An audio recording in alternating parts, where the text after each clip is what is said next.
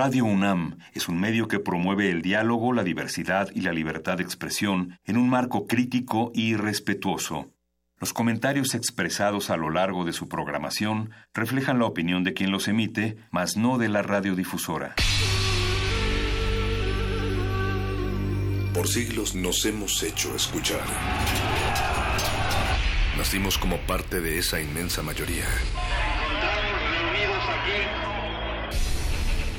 Hablar. Escuchar. Debatir. Proporcionar.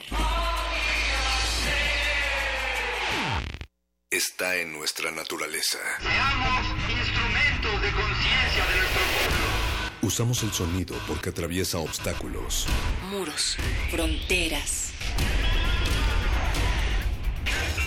Nosotros somos la resistencia.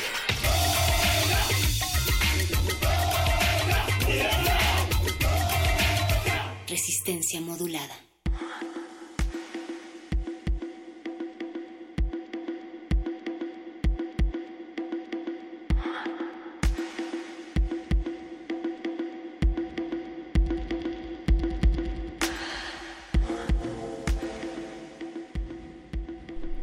Resistencia, la historia se repite. Ese es uno de los errores de la historia, decía Charles Darwin, quien murió solamente un año antes de que Karl Marx también escribiera en algún momento que los seres humanos hacen su propia historia, aunque bajo circunstancias influidas por el pasado. Esas circunstancias que esta noche nos tendrán hablando sobre la decimosexta conmemoración del 9-11, una entrevista con el doctor Benjamín Ruiz Loyola, pero también sobre cómo hacemos resistencia desde el periodismo que cuenta historias sobre desigualdad, pobreza, desplazamientos y encarcelamientos o asesinatos de defensores de la tierra con periodistas de a pie. Hoy tenemos el estreno de la serie de septiembre y esta noche la resistencia de esta cabina se conforma por Mónica Sorrosa en estos micrófonos. Buenas noches, Natalia Luna. Dicen también que la historia se repite unas veces en forma de tragedia y otras veces en forma de comedia. Así es que veremos eh, cómo de estas dos opciones se repite la historia del día de hoy en Resistencia Modulada. Buenas noches a todos los mutantes que nos escuchan. Ya llegó su antiestamínico sonoro de confianza contra aquellos discursos políticos que se han puesto tan de moda. Y también contra lo que la historia y esos discursos políticos, mi querida Moni, han acechado y han marcado como pautas para entonces hacer la historia de este momento. Es decir, ya una vez que le damos la vuelta a la página de este día, se empieza a escribir otra pero sigue pesando, así es que vamos a platicar sobre esto, pero del otro lado del cristal, en orden alfabético, Alberto Benítez en la producción ejecutiva, el Betoques, está Alba Martínez en la continuidad, el señor Agustín Muli en la operación y Oscar Sánchez, el voice, también en la producción. Esta noche son las 8 de la noche con 7 minutos. Recuerden que esta transmisión también se puede seguir a través de www.resistenciamodulada.com. Moni, y regresando a el tema de esta semana, pues queremos preguntarles si ustedes creen que existe una amenaza nuclear real en pleno 2017. Así inicia esta conversación, este diálogo con ustedes, estos micrófonos que también son oídos, así es que díganos en arroba R modulada, Facebook Resistencia Modulada, o también nos pueden enviar una nota de voz o un texto a nuestro WhatsApp en el 4776 9081.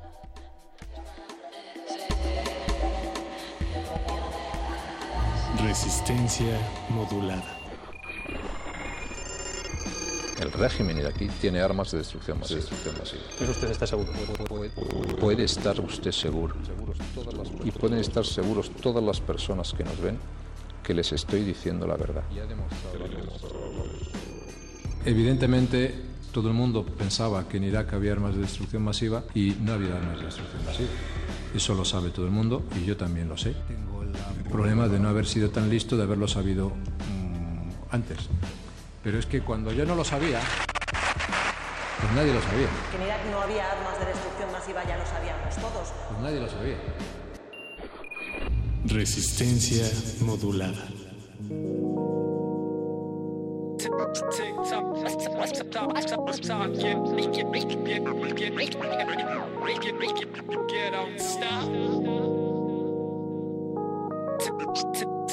TikTok, you don't stop. Doy la palabra que ha venido a contemplarte. La historia no contada para senos implantes. Con esta lucha honesta que hackea tu sistema. Si tu emblema entra mi esquema, sustituyo este poema que sigue siendo franco, hablando por los otros, sin lengua, sin rostro, recitando por los codos contra esos símbolos patrios que giran por la escuela. Diplomas, documentos necesarios. Ando perdido o es que nunca me he encontrado. Hablé de libertad y libertad cantó a mi lado. Se expande el universo, más bien diría la furia. En el tiempo de los cómicos sonríe la penuria, pero aquí seguimos hermanos y hermanas por la tierra del Gaga y la tierra musulmana. Rechazado por tu estado soberano. Dijeron democracia y yo quedé apartado.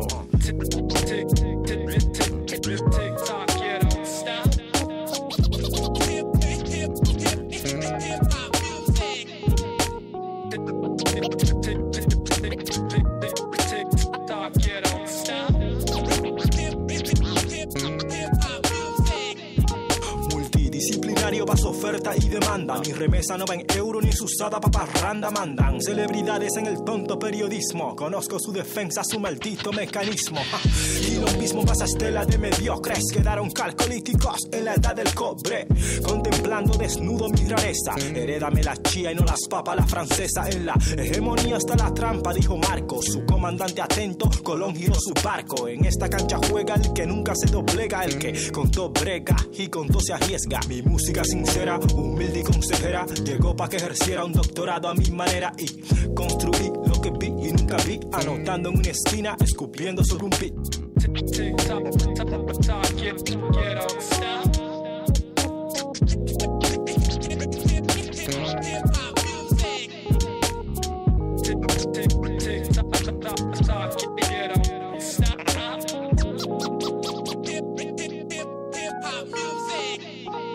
Hay tiempo para deprimirme, solo para reírme, bañarme y vestirme y salir siempre firme, elocuente en esta vida de átomos clonados. La era de la muerte del ratón y del teclado touch. Esta conciencia echa materia a tu favor.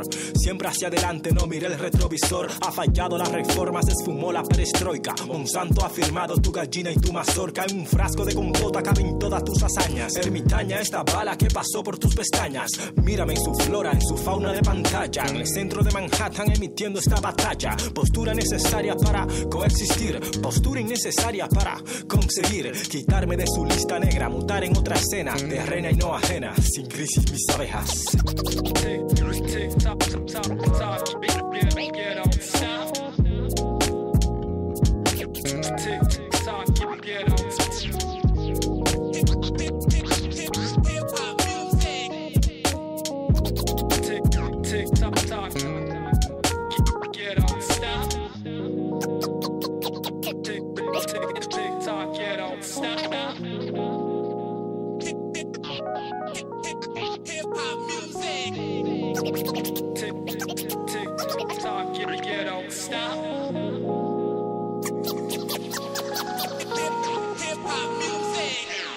Resistencia modulada.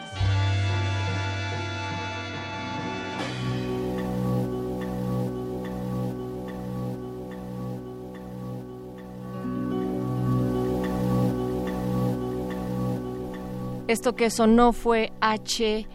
ST, un artista del spoken word de origen dominicano que radica en Nueva York, que es integrante de Quilomboarte. Y esta rola habla de las ambigüedades, como ustedes ya escuchaban, del país de las libertades y menciona la persecución a los que profesan la fe musulmana, como él ya ha visitado el laboratorio de cultivo de ejercios aquí completamente en vivo, con el Apache, con Paquito, en el año que fue, en el 2015, estuvo dando una vuelta acá en resistencia modulada. Y bueno, pues también esta noche les decíamos que vamos a platicar sobre las historias que cuentan cómo es que ha logrado resistir la gente ante distintos embates como los desplazamientos, el encarcelamiento o asesinatos de defensores de la tierra, la desigualdad y la pobreza a través de una serie titulada Resistencias de periodistas de a pie.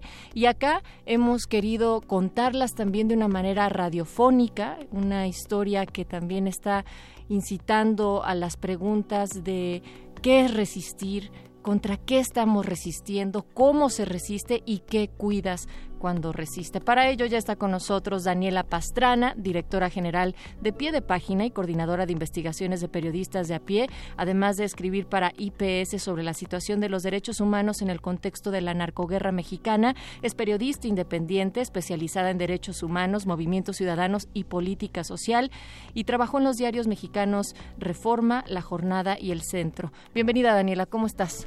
Bien, muchas gracias por la invitación. Y bueno, pues aquí, eh, este, esperando oír la nueva serie de Resistencias ahora en radio. Y a través de tu voz queremos oír el contexto en el que surge las historias de Resistencias a través de pie de página. Bueno, Resistencias es un proyecto que surge de la idea y de la propuesta que tenemos en pie de página de cambiar un poquito las narrativas de terror que estamos viviendo y que hemos estado viviendo en los últimos años en México, en donde todos los días escuchamos malas noticias, terribles noticias, noticias espantosas de corrupción, noticias espantosas de muerte. Y hemos intentado eh, cambiar un poco esa narrativa para contar no solo la destrucción, sino todas las iniciativas que hay de la propia gente para enfrentar esa destrucción. Una de las frases que creo que eh, resume más el proyecto es el de una de las mujeres que está resistiendo eh, contra una mina en Puebla y que dice resistir no solo es eh, aguantar los trancazos, sino construir a partir de lo que te está dañando. Y creo que ese ha sido el concepto, son veintitantos reportajes, es, es una serie que, que, programamos en pie página como de una cobertura de largo aliento que parte de esta, estos procesos de, eh, de, la gente defender su forma o su, el entendimiento que tienen de desarrollo y que no es precisamente el desarrollo de estos grandes proyectos que llegan como termitas y arrasan la vida de las comunidades, los desplazan, los sacan de sus lugares en pos del progreso y en pos del desarrollo, ¿no? Entonces, bueno, eso es lo que estamos tratando de contar, las distintas resistencias que hay. Un tema que no nos podría interesar más, mi querida Moni, en, en este 96.1 de FM. Así es, Daniela, y en este sentido, como tú nos platicas, pues son muchas las historias, muchas las aristas que se le podrían dar al tema.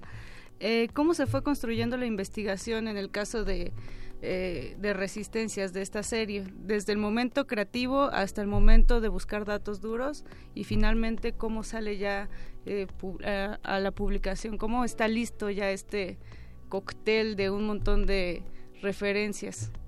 Pues la historia es larga. La historia es larga porque empezamos con un taller de minería en 2013 de, de cómo seguir la ruta de las mineras eh, que hicimos con Rema y con otros eh, eh, mundos chapas y demás. Y a partir de ahí empezamos a interesarnos en esto que es el modelo extractivista, que no es otra cosa que eh, un modelo económico basado en la extracción de recursos naturales de la tierra, de donde hay y por por suerte y por desgracia para nuestro país hay muchos recursos de muchas cosas. Eh, entonces nos empezamos empezamos a trabajar mucho en eso no solo en la red es una es una organización que trabaja mucho con colectivos y con reporteros de los estados y entonces en diciembre finalmente después de mucho platicar habíamos hecho el año pasado el banquete minero que era una investigación colectiva sobre eh, cómo operan los cuatro hombres más ricos del país que tienen intereses en minas y a partir de ese núcleo empezamos a platicar sobre cómo contar estas otras historias que estábamos viendo que se multiplicaban estas historias en el país. Entonces lo platicamos con un grupo, el grupo amplio de, la red que, tiene pues presencia como en 12 estados. Y en todos tenían alguna historia que contar en Chiapas, en Oaxaca, en, en Sinaloa, en Nayarit, en, en Jalisco. Empezamos a tratar de definir primero eh, eh, historias como temáticas que cruzaran, que, que, a partir de un ejemplo de una comunidad pudiéramos contar algo que se repite en muchos lugares. Las historias de las mujeres, las historias de resistencias que vienen a partir de, de, la organización eclesiástica, de las iglesias, las historias de resistencias de defensa de la cosmogonía de los pueblos este, originarios. Eh, y así empezamos a definir una serie de historias y uh, después a partir de una serie de talleres que hemos estado haciendo sobre cómo cubrir esto en distintas regiones han salido otros eh, reportajes regionales con particularidades muy especiales muy muy específicas de cada región. Como cuál Daniela oh, bueno. Un ejemplo nada más. Yo estoy encantada con uno que está en proceso que es de eh, la resistencia de los jóvenes eh, mayas en Yucatán que están eh, peleando y tratando de convencer a los adultos, a sus padres, de que no vendan sus tierras y eh, tratando también de eh, recuperar la lengua que se perdió en la generación en la generación de los que tienen ahora más, más de 50 y que son jóvenes muy activos, muy creativos, eh, eh, que están haciendo muchísimas cosas para eh, defender la identidad maya y para decir, no, no somos un pueblo que se extinguió en 1500, ¿no? Es un pueblo vivo, no es un pueblo del pasado, no es un pueblo al que se le pueda poner un museo para que todos digamos, ah, mira, Chichen Itza, los mayas que vivieron aquí hace siglos, ¿no? Un pueblo de aparador nada Exacto. más. Exacto. Entonces, yo estoy encantada, encantadísima, feliz con eso. Pero hay muchísimos. Ahí está la resistencia de las mujeres de Cloete contra la mina. Cloete es un lugar en Coahuila eh, en el que lo que les dijeron es que los iban a ir a sacar los Zetas. O sea, es un, un lugar que está a 20 minutos, 30 minutos de Allende, que es uno de los lugares donde han pasado las peores atrocidades de este país en los últimos años. Y bueno, pues las señoras se pararon frente a la mina y dijeron no pasa y no pasó. Y es que lo que lo que resulta interesantísimo, Natalia Daniela, es justo como eh, un tema, como tú lo mencionas, que son los recursos naturales, se va entretejiendo con un montón de cosas que es de identidad hasta crimen organizado, etcétera, ¿no? Un montón de conceptos que tienen particularidades en cada región. Pues sí, es que lo que ocurre es que esta, estas resistencias, que es un, ante un modelo económico que está expulsando sectores completos de la población, no solo en México, en el mundo.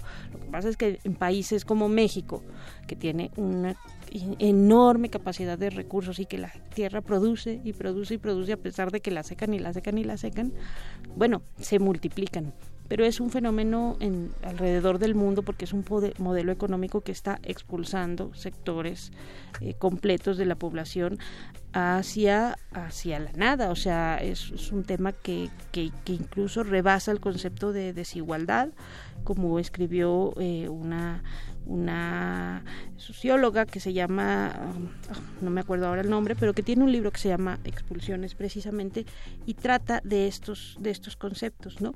Entonces, eh, es algo que está, que está obviamente para, para que para que estas expulsiones puedan funcionar, tiene que pasar pues, por todos los demás niveles, no solo el económico.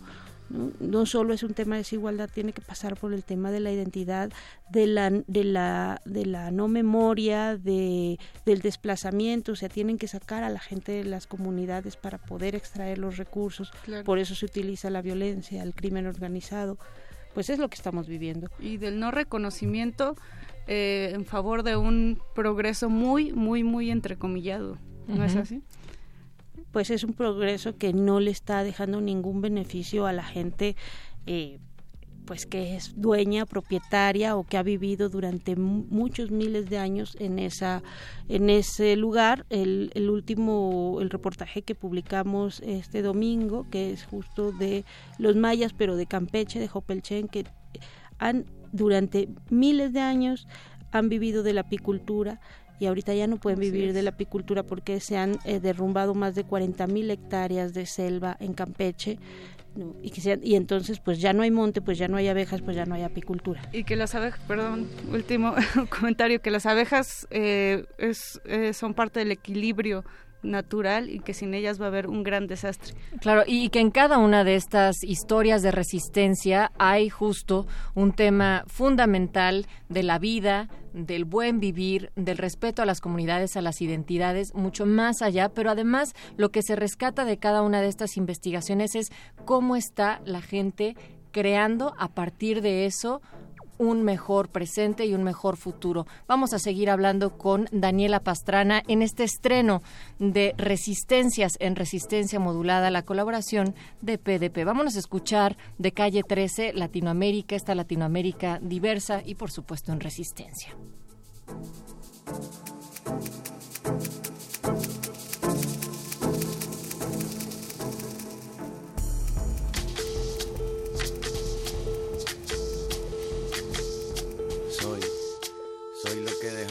Soy toda la sobra de lo que se robaron, un pueblo escondido en la cima, mi piel es de cuero, por eso aguanta cualquier clima, soy una fábrica de humo, mano de obra campesina para tu consumo, frente de frío en el medio del verano, el amor en los tiempos del cólera, mi hermano, el sol que nace y el día que muere, con los mejores atardeceres, soy el desarrollo en carne viva, un discurso político sin saliva, las caras más bonitas que he conocido, soy la fotografía de un desaparecido, la sangre dentro de tus venas, soy un pedazo de tierra que vale la pena una canasta con frijoles, soy Maradona contra Inglaterra, anotándote dos goles, soy lo que sostiene mi bandera, la espina dorsal del planeta en mi cordillera, soy lo que me enseñó mi padre, el que no quiere a su patria, no quiere a su madre, soy América Latina, un pueblo sin pierna pero que camina, oye, Tú no puedes comprar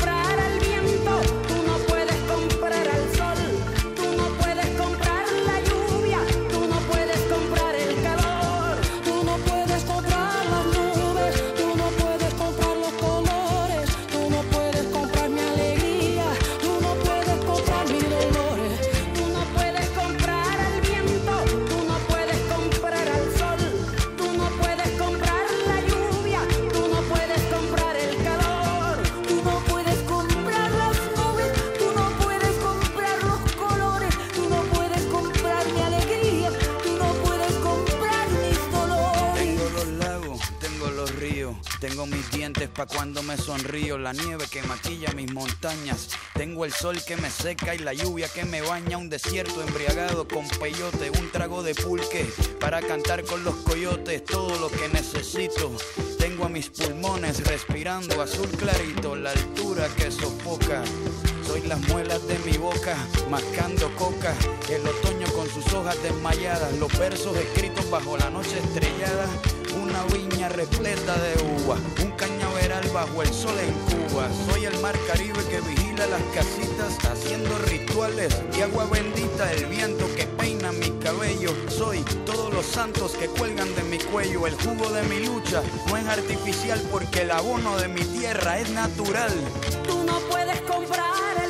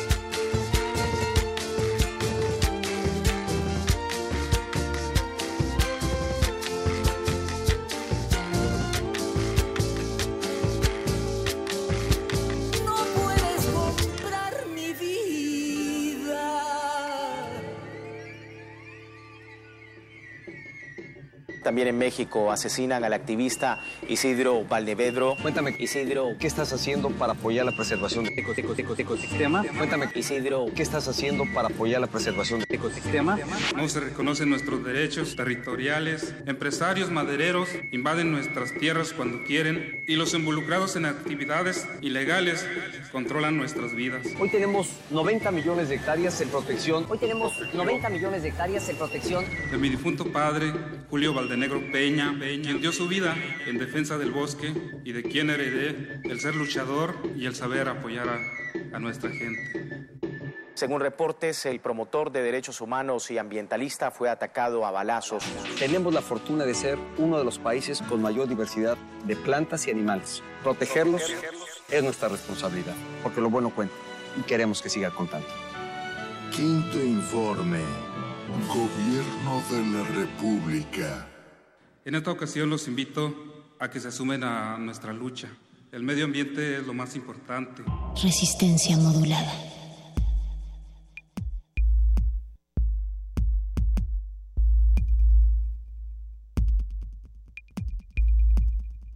Daniela Pastrana está en Resistencia Modulada esta noche. Queremos que ustedes también participen de esta conversación. Nos pueden escribir al 47 76 90 81 o enviar una nota de voz y también a través de Twitter en arroba R modulada, Facebook Resistencia Modulada.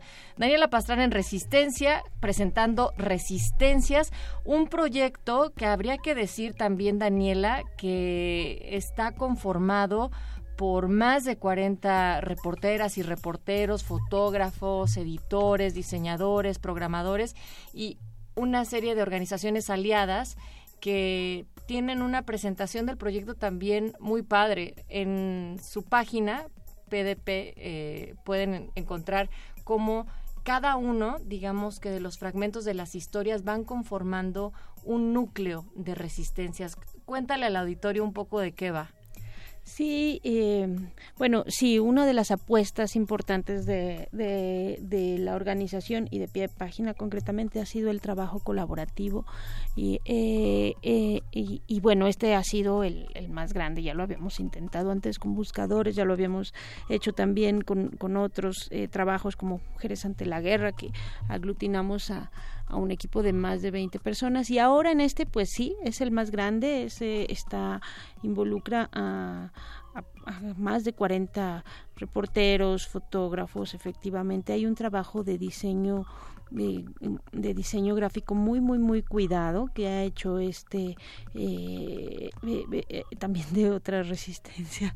Estamos rodeados de resistencias verdad y que coordinó eh, Mónica González que es la editora gráfica de, de pie de página y que pues Mónica es muy talentosa, entonces siempre tiene ideas que difícilmente uno se puede imaginar eh, así cuando las está contando en las juntas yo yo necesito verlas porque ella las trae en la cabeza y, y, se le ocurren estas cosas. Entonces toma toma distintos modelos y los va platicando y ya cuando lo ves el resultado pues tienes estas cosas. Aquí la idea era eh, pues presentar esta eh, como mural, como mural que pudiera implicar eh, efectivamente muchos pedazos de historia, pero que, retrataran como, ¿cómo explicarlo? Como esta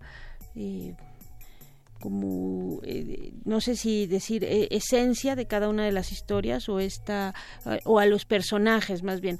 O sea que fuera un, que entre todos los reportajes se creara un, mural formado de muchos personajes.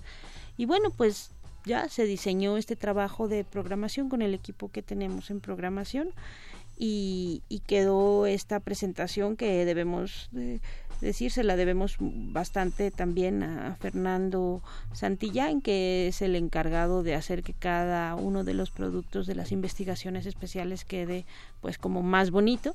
Y, y bueno pues hicieron este trabajo que a mí me parece muy bonito porque porque es muy visual tiene textos largos, pero no solo tiene textos, también tiene eh, podcast, tiene, tiene videos, o sea, es como creo yo, muy, de muy fácil lectura, pero que aprovecha muchas plataformas, o sea, que no nada más está enfocado en hacer videos, en hacer textos o en hacer audios, sino que aprovecha todas las posibilidades que tenemos de hacer distintos formatos dependiendo de la historia. Ahora, la serie inició el 23 de julio y algo que también me gusta es que no está terminada, es decir, que cada vez que surja otra historia se van a ir pegando sobre los murales alrededor de los, de los personajes de esta portada hasta que queden completos. ¿Cuándo va a quedar completo?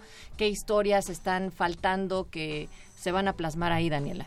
Bueno, pues hay bastantes, todavía apenas vamos como en la tercera parte, son 12 reportajes temáticos y 15 reportajes regionales y eh, pues vamos a estar contando eh, la historia de la resistencia de Jalcomulco en Veracruz que es eh, pues están resistiendo al, al, gigante de la corrupción en América Latina Odebrecht ¿no? y llevan tres años parando la hidroeléctrica. Vamos a estar contando también otra resistencia de la comunidad de en Zacatecas se me fue el nombre también, Sal, Salvatierra, no, no es Salvatierra, pero es una comunidad en Zacatecas que está enfrentando a una mina del hombre más poderoso de México, que es Carlos Slim eh, la historia que tenemos de un hombre que ha demostrado que esas son las cosas que tenemos, no todas las resistencias son precisamente de los que se organizan y van y resisten, sino que también están las historias de la gente que ni siquiera pretende resistir, pero su, su historia en sí misma ya es una resistencia como la de Glafiro Carreto, que es el último mezcalero de Carrizalillo, una zona en Guerrero que está dominada por la violencia y que ahí todo el pueblo se convirtió en minero, eran, eran mezcaleros y aceptaron el trato con la mina, ahora todos están muertos, o muchos están muertos, peleados, y él sigue haciendo su mezcal, no le va mal con su mezcal, produce bien, vive bien de su mezcal, y entonces su propia historia muestra que hay otras formas de desarrollo que podrían haber sido útiles, en cambio, pues la mina no le ha dejado absolutamente nada bueno al pueblo, ¿no? Y en estas historias, perdón, Moni, y, en estas resistencias, también me gustaría retomar eh, a la socióloga que estabas ubicando hace unos momentos, a Saskia Sassen, porque la necesidad entonces de construir un nuevo lenguaje para discutir todas estas temáticas, me imagino que están presentes también en la manera de retratarlos a través del periodismo.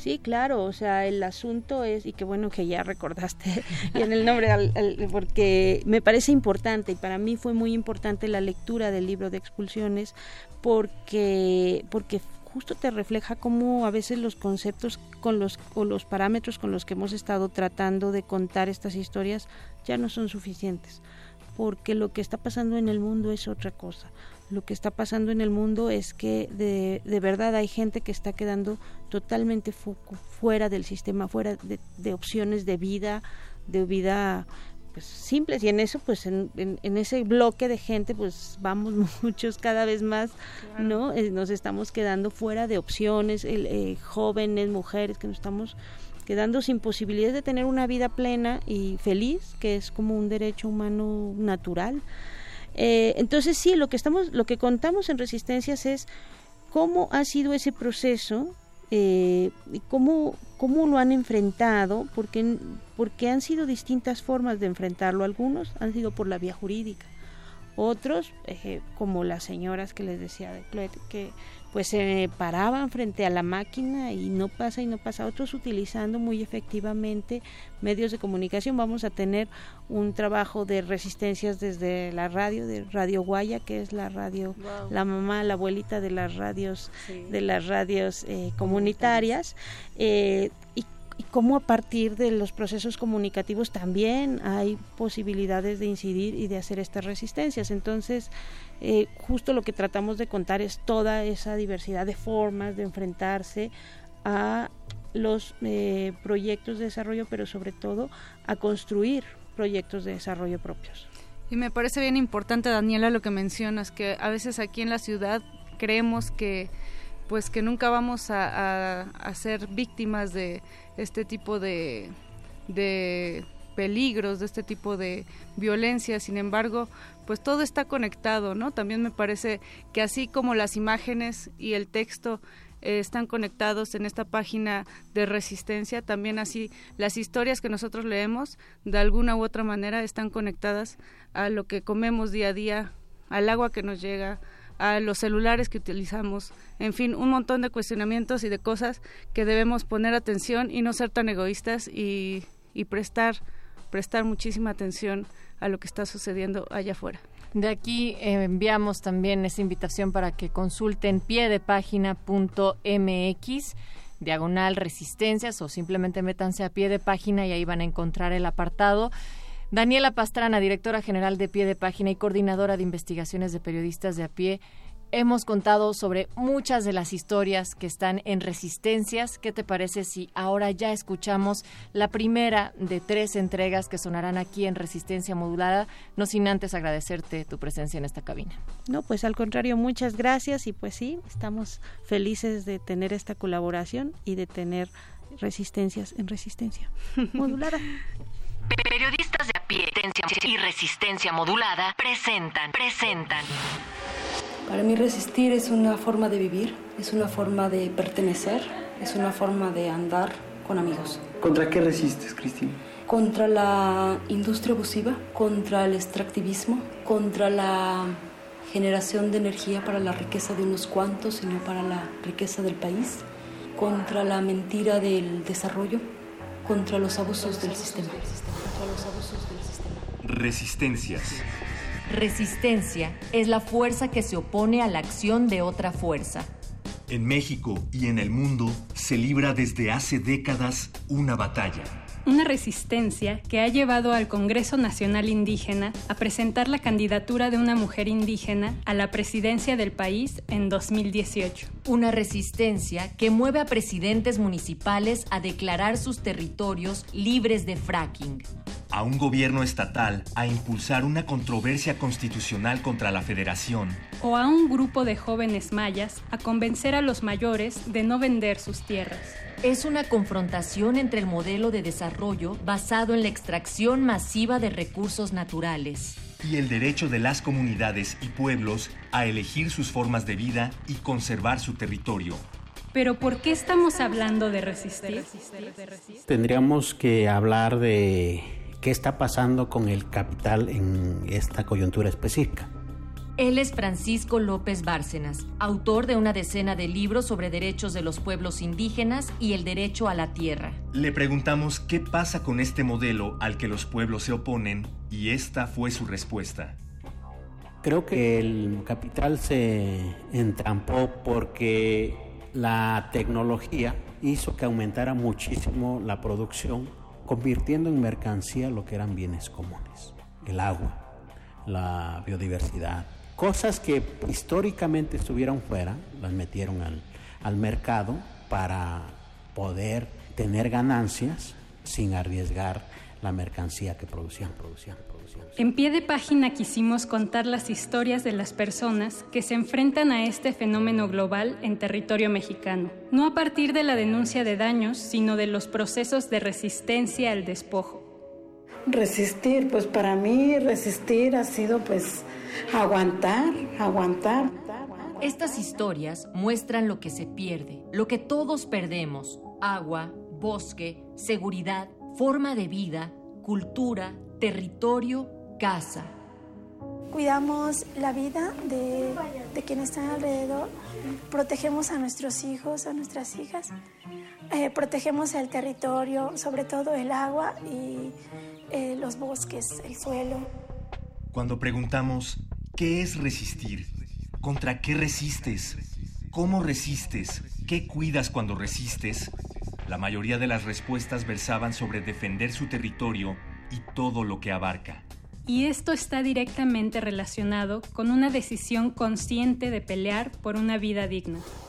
Para mí resistir es este, mantenerme en pie y nuestra resistencia es defender nuestra madre tierra, nuestra vida, nuestra agua y nuestra tranquilidad.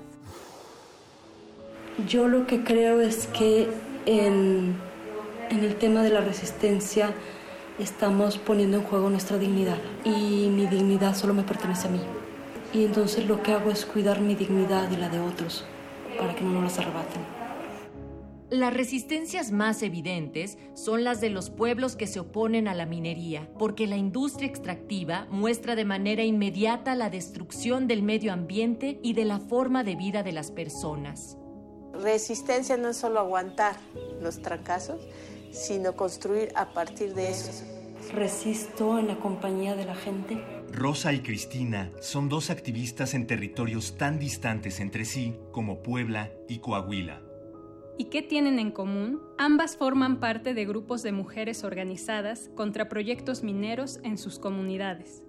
Resisto y me levanto todos los días contenta porque es una nueva oportunidad para cambiar la situación. Escucha estas y otras historias de resistencias los martes y jueves del mes de septiembre en este mismo horario. Visita piedepágina.mx diagonal resistencias para consultar los reportajes completos.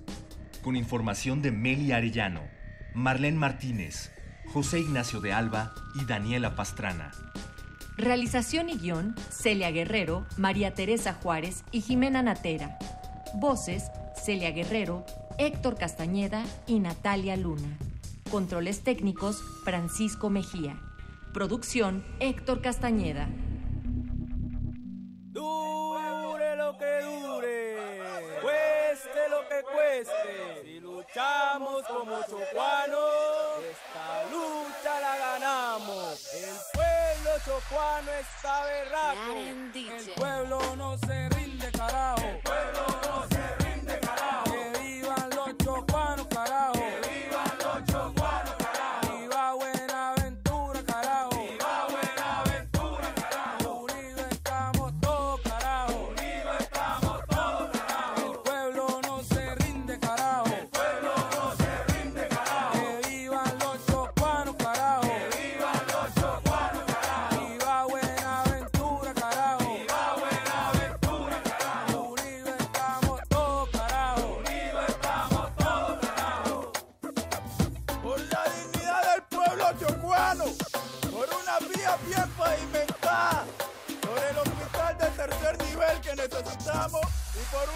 Ya nos cansamos del abandono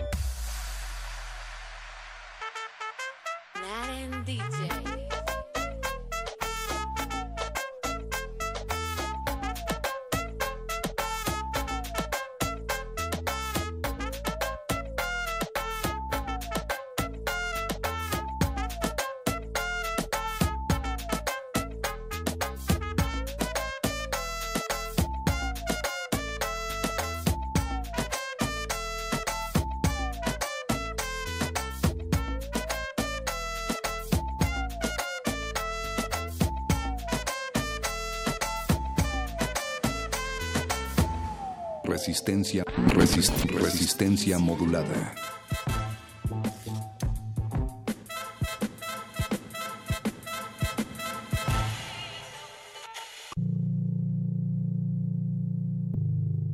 A propósito de resistencias, sonó Naren DJ con el tema La protesta. Seguimos con ustedes en arroba R modulada, Facebook Resistencia Modulada y recibiendo sus WhatsApps en el 47769081 en Twitter.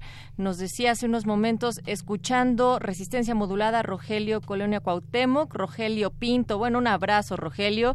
También Norberto J. Rivas dice, Resistencia Modulada, gracias por esa gran canción A Resistir, porque estaba sonando también de calle 13 eh, la canción de Latinoamérica.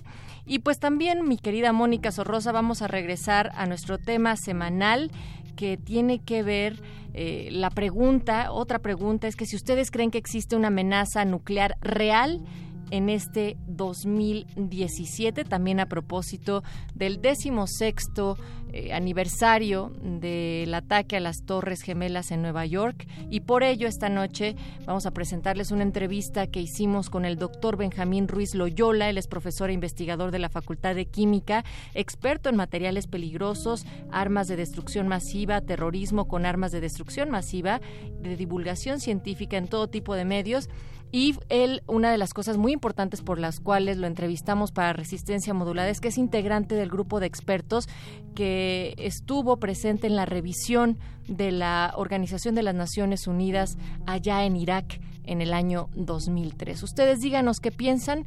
Estamos en el 47 76 90 81 y en arroba R modulada. Resistencia modulada.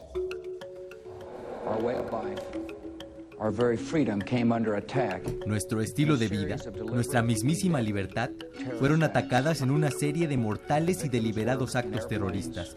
Las víctimas iban en aviones o estaban en sus oficinas, secretarias, empresarias, trabajadores militares, madres y padres, amigos y vecinos. Miles de vidas fueron destruidas de repente por actos de terrorismo malignos y despreciables.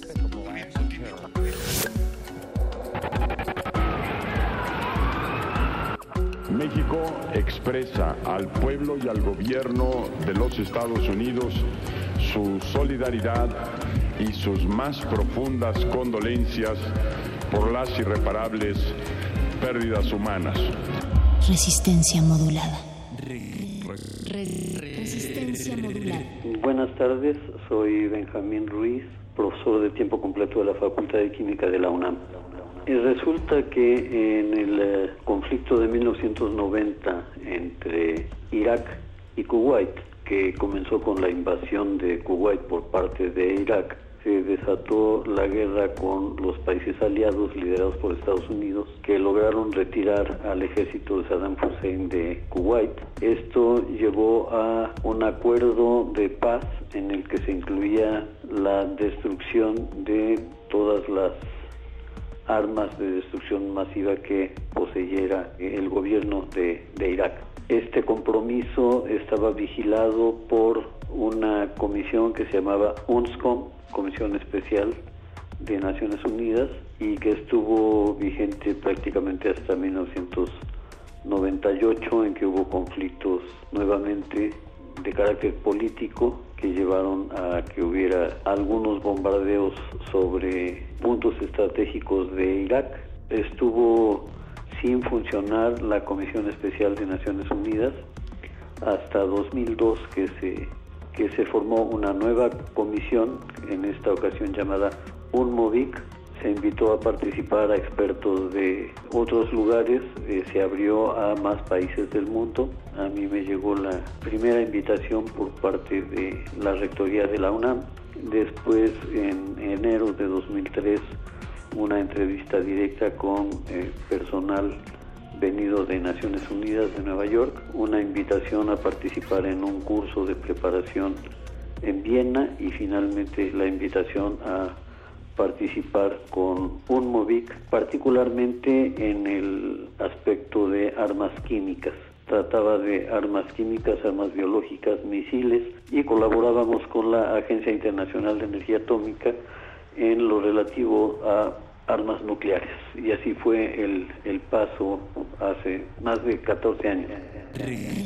Las cosas eran muy complicadas porque Estados Unidos y sus países aliados principalmente España y Gran Bretaña estaban eh, decididos a que tendría que haber una intervención militar en Irak. Naciones Unidas insistía en que era necesario hacer el trabajo de inspección antes de tomar otra determinación. Y en ese contexto fue que en marzo de 2003 yo llegué a, a Bagdad. El contexto ya era muy muy difícil desarrollar el, trabajo por las amenazas que había de invasión, pero pues eh, quienes estábamos ahí estábamos convencidos de que había que darle una oportunidad a la paz y desarrollamos nuestro trabajo sin días libres, no tuve oportunidad de estar mucho tiempo, y estuve solamente 10 días trabajando en Bagdad y en los alrededores de Bagdad. Me tocó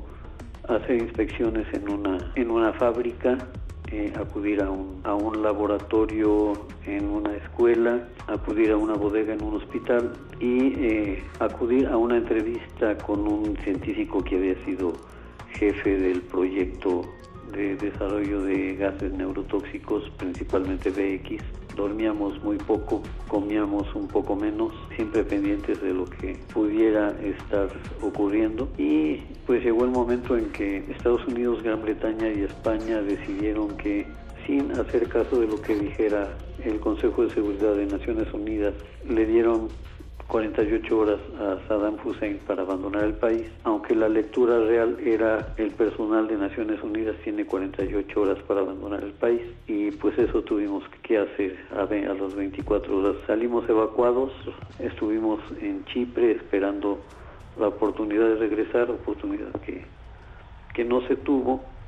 Siempre se dijo que nosotros como inspectores habíamos hecho mal el trajo, que el ejército de Estados Unidos iba a demostrar que se había hecho mal y nueve meses después la comisión que instaló Estados Unidos concluyó que nuestro trabajo había sido bien hecho. Contexto complicado, eh, mucha tensión, mucha presión, pero eh, pues hicimos nuestro trabajo con eh, el mejor ánimo y con la mayor responsabilidad posible.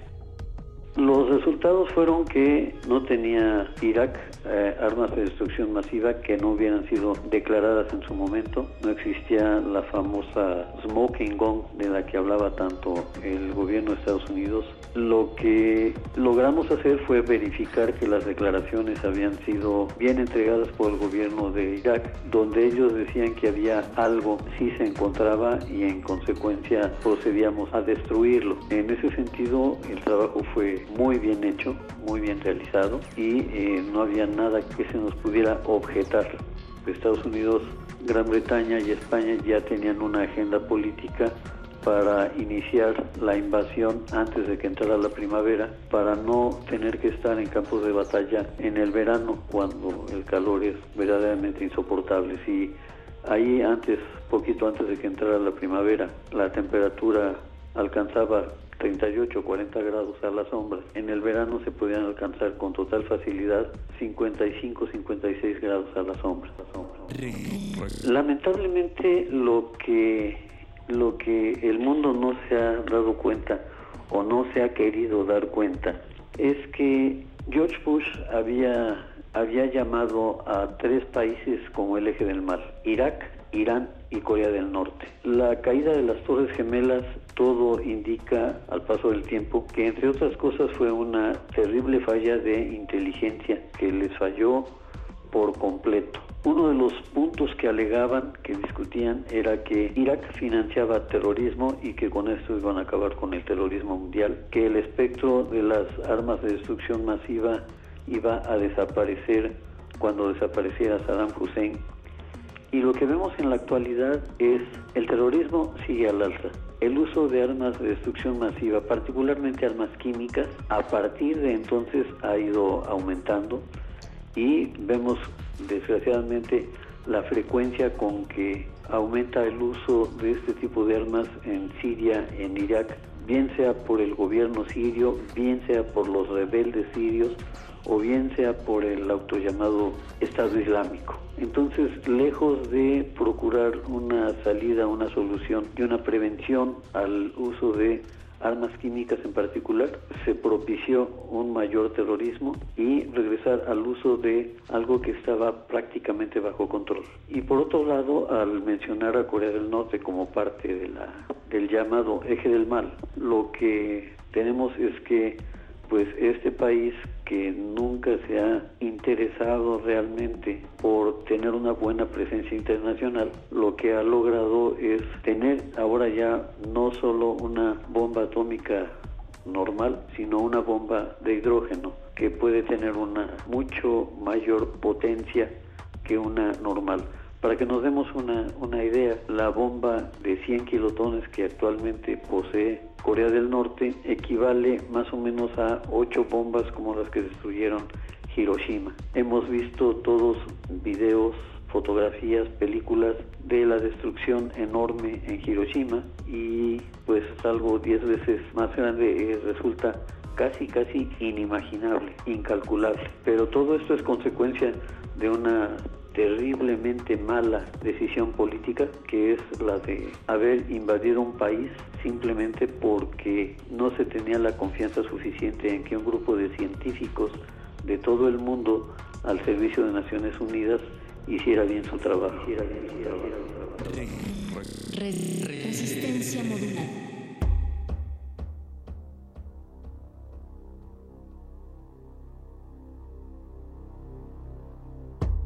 Escuchamos la entrevista con el doctor Benjamín Ruiz Loyola. Eh, este tema no queda aquí, el desarrollo también se va hasta el jueves a partir de las 8 de la noche. Gracias a quienes nos escriben para seguir en esta discusión, en esta conversación. Arroba eh, Cuellar Díaz, Daniela nos dice el 11 de septiembre, pero de 1973 no se olvida, viva Salvador Allende. Bueno, pues por supuesto, ese 11 de septiembre también años antes haciendo referencia al golpe de Estado en Chile, también otra de las grandes resistencias. Recuerden arroba R modulada Facebook, Resistencia Modulada y 4776 9081. Mónica Sorrosa, nos vamos ahora con Derretinas. Resistencia Modulada. Universidad Nacional Autónoma de México la Universidad de la Nación.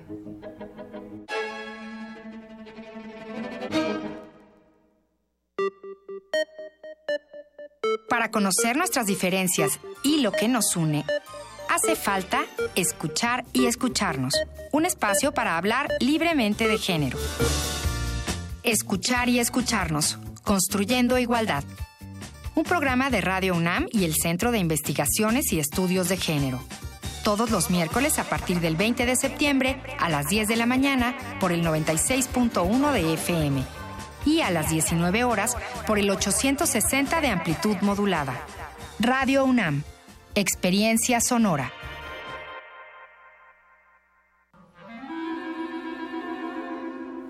Testimonio de oídas. Música nueva en voz de sus creadores.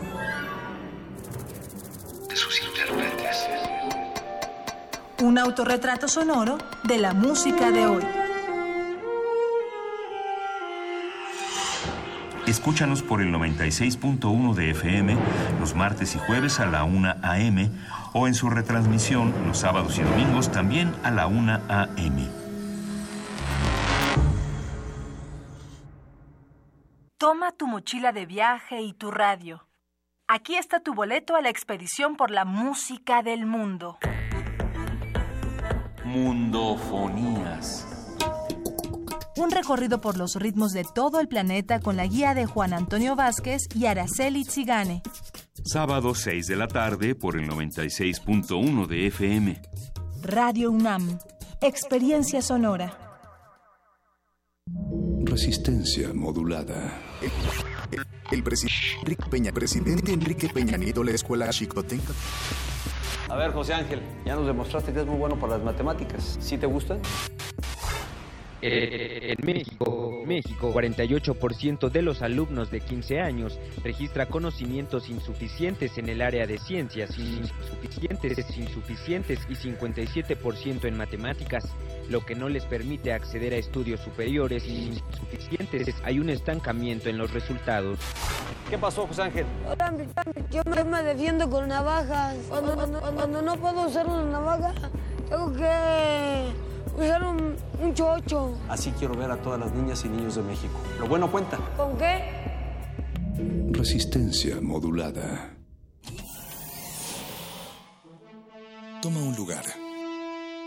Aquí hemos venido a observar con los oídos. La imagen no es una idea fija. Se ajusta a todas las visiones y todos los géneros. Miremos y discutamos. De retinas.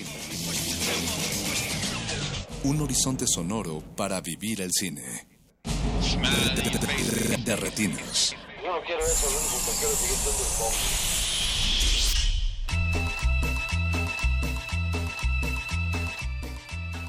A Ayala Blanco le debo cuando menos dos lecciones. Una es la disciplina y la otra es la amplitud. La disciplina porque él ejerce la crítica de cine con la dedicación maníaca de, un artesano medieval o de, o de un relojero y el sentido de responsabilidad de un cirujano. Y la amplitud porque yo no conozco a nadie que como Ayala tenga el fuste para llegar a casa en la noche, sentarse a ver una película inestrenada de idioma impronunciable, como si fuera la primera y no la quinta que ve en el día, y después tenga aguante para hablar de ella por más de una hora, con una charla riquísima en la que se le mezclan Julio Torri, John Cage, sus alumnos del CCC y algún recuerdo de la infancia, todo con la misma claridad, la misma integridad, la misma fluidez.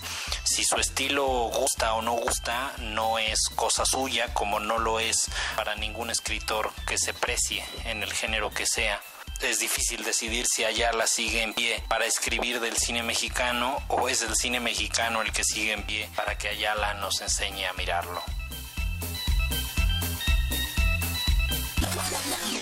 De retinas.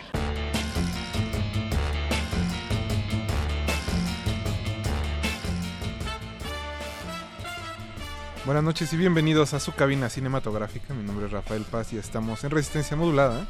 La siguiente hora vamos a estar hablando de cine y hoy en especial vamos a estar hablando de un, ma- de un gran maestro de todos nosotros.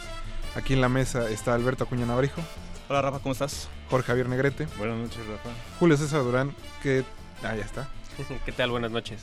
Chicos, esta noche vamos a estar hablando de Jorge Ayala Blanco y no necesariamente hablando, sino conociendo su obra, que ha sido guía y no sé qué otra forma de decirlo, Guía y referencia. y referencia de todos nosotros. Podemos decir que es el crítico más, más influyente. Jorge Ayala. Blanco tiene más de 50 años escribiendo de cine, El, el crítico de críticos.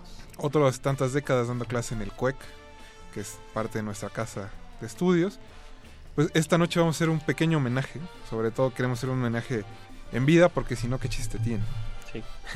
Lo bueno es de que afortunadamente en los últimos años se le ha rendido homenajes este tanto en Cineteca, en la Academia, El de los es- Fénix, que fue Fren- bastante los sorprendente. Fénix, el año pasado eh, este, en Morelia. La Salvador Toscano. Entonces, vaya, creo que afortunadamente no vamos a decir, ay, se murió, hay que, ahora sí reconocerle, ahora sí hay que leer los libros que se vean muy pesados, ¿no? Ahora creo que sí es un buen momento este, en los últimos años, ¿no? Y sobre todo que el maestro Ayala Blanco está atravesando pues uno de sus periodos más prolíficos, no deja de escribir, no deja de ver películas todos los días. Y pues como de esa manera lo queremos recordar, vamos a estar escuchando eh, opiniones de otros críticos sobre su figura. Vamos a leer eh, pedazos y fragmentos de sus libros, sobre todo, bueno, más bien nada más del abecedario del cine mexicano, del cual saldrán otro par de volúmenes antes de que termine el año. Y pues obviamente también discursos del maestro intercalados. Esperamos que este licuado radiofónico les agrade. Y si no, para eso también tenemos redes sociales. Estamos en Twitter como arroba R modulada y en Facebook como Resistencia Modulada. Así que pues empecemos muchachos, ¿qué les parece? Pues venga, pues entonces...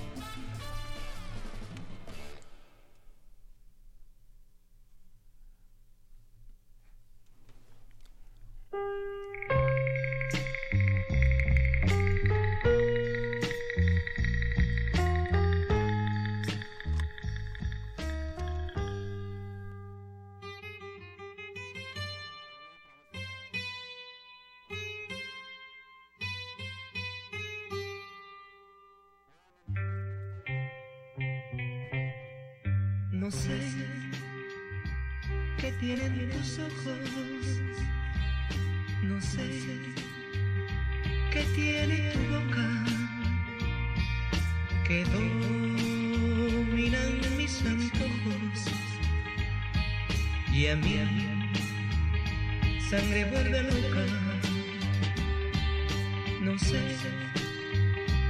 cómo fui a quererte ni cómo te fui adorando me siento morir mil veces cuando no te estoy amando. De noche, cuando me acuesto, a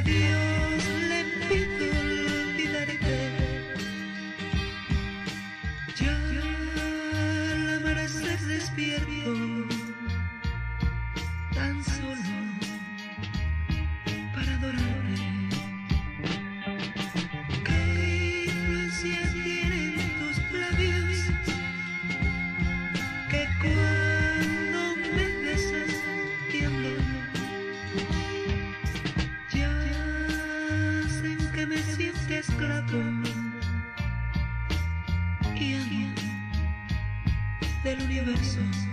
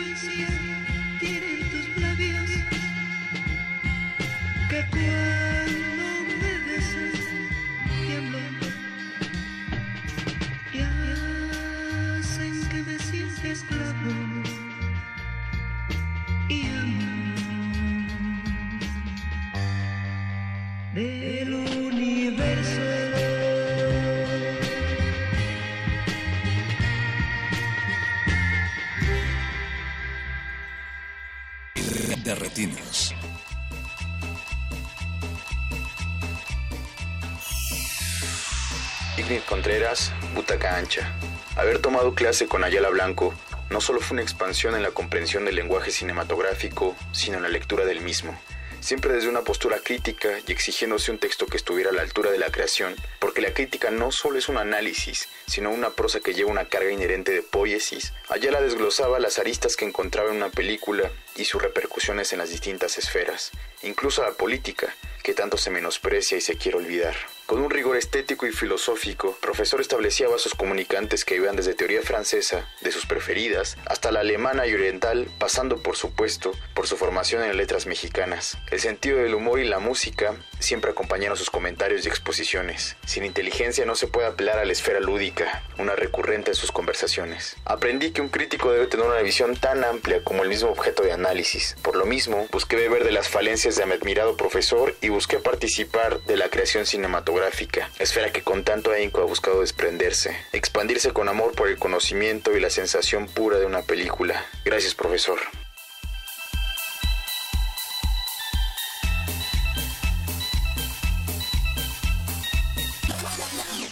De retinos. Bueno, eh, iniciamos con eh, la lucidez eh, envilecedora. La lucidez envilecedora se disfraza de trivialidad en bruto. Hace que los hechos más atroces y los más truculentos sucedan como si nada importase y como si nada estuviera este, ocurriendo. A ras del suelo, nada rebasa el nivel primario de la descripción, cuya línea de confluencia nunca parece operar sobre la expresiva, la dramática y la ideológica, y sin embargo las absorbe, implica y recubre. Sin énfasis ni tremendismo. Más acá de todo, el cine considerado normal o el mainstream, desde el mainstream, sin espectáculo ni preparación ni suspenso. Escueta, salvaje, para mejor rendir testimonio del salvajismo físico y moral. Y en otro registro, que su maestro Carlos Regadas, cada vez más estetizante y volcado hacia el happening peripatético o autopatético en Post Tenebras Lux del 2012, reclamando y conquistando por fin el grado cero. Sin coreografías vistosas o discretas, ni vestuarios rutilantes, ni corizas ostentosos o disimulados, ni proyecciones rimbombantes, ni efectazos o efectitos eh, bombásticos.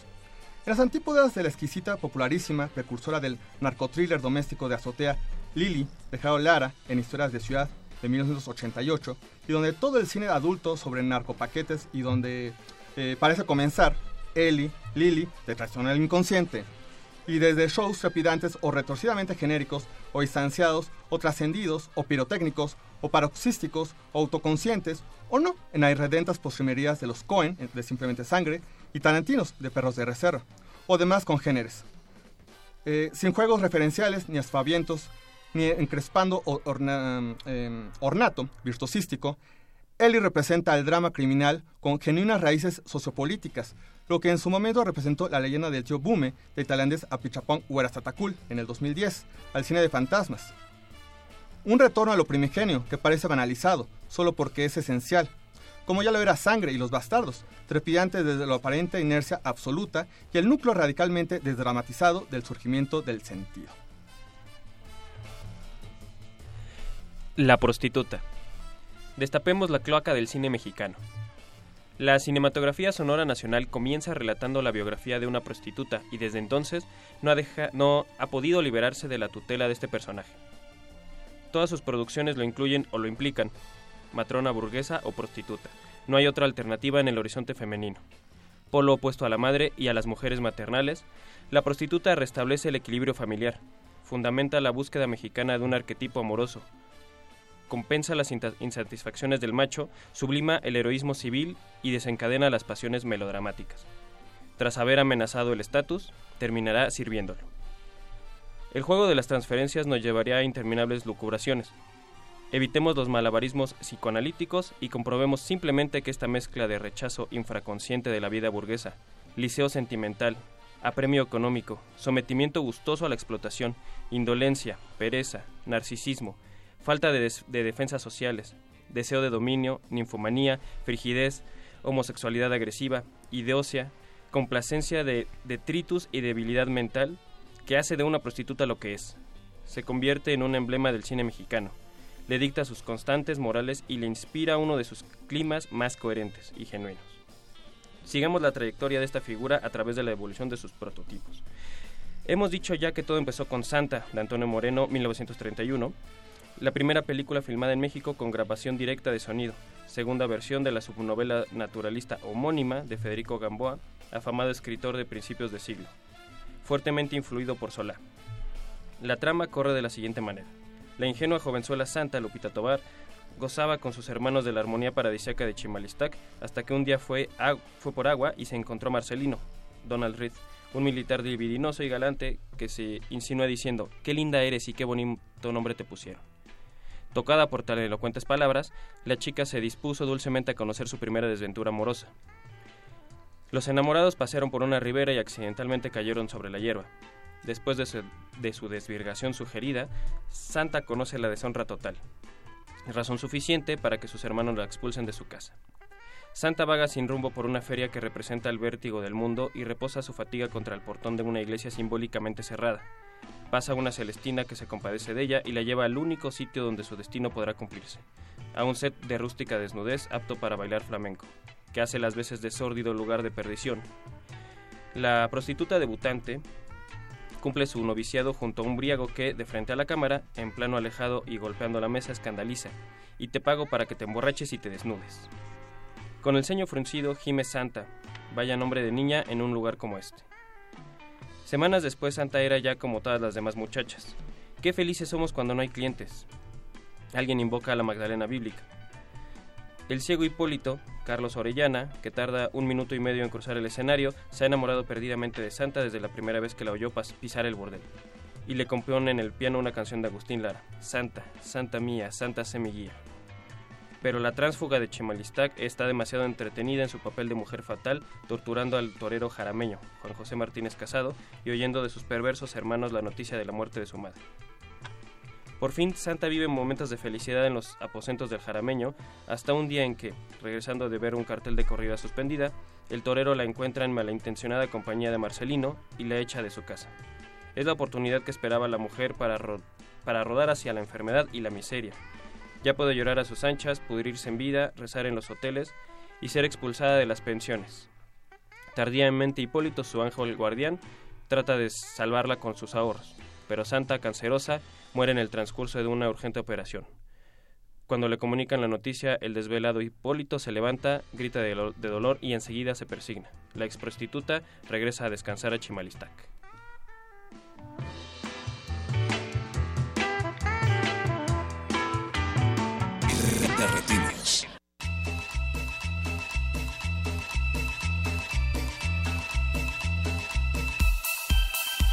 Recapitulando el tiempo de Fósforo, Villaurrutia, Revueltas, Huerta, Novo, incomodando el tiempo de Riera y Monsiváis, conviviendo el tiempo de Miquel, Bonfil, Viña y Zao, vigilando el tiempo de Tobar, Diez Martínez, García y Solórzano, permitiendo el tiempo de Estrada, Paxton, Aguilar, Alemán y sendos blogueros juveniles, el verbo nuclear en la liberación simultánea de energía literaria, calórica, luminosa y sonora, concede al decano del Centro Universitario de Estudios Cinematográficos, Jorge Ayala Blanco, su propio tiempo, estallando.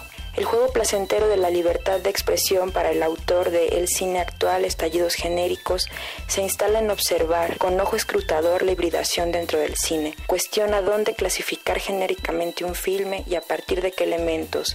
Abona un ejercicio de contraste taxonómico entre géneros tradicionales y modernos, Mejor aún, estima cómo se estructura cada género y cuáles son los detonadores que lo hacen estallar en cada película, señalando así sus propias cartografías. Jorge Ayala Blanco propone un método deseducador, desprovisto de toda ilusión teológica, de carácter combativo e inconforme. Visualiza transformaciones en las películas que se reelaboran a sí mismas, haciendo estallar al subgénero desde su núcleo, con todos sus intereses y alcances e incidentes mismos de.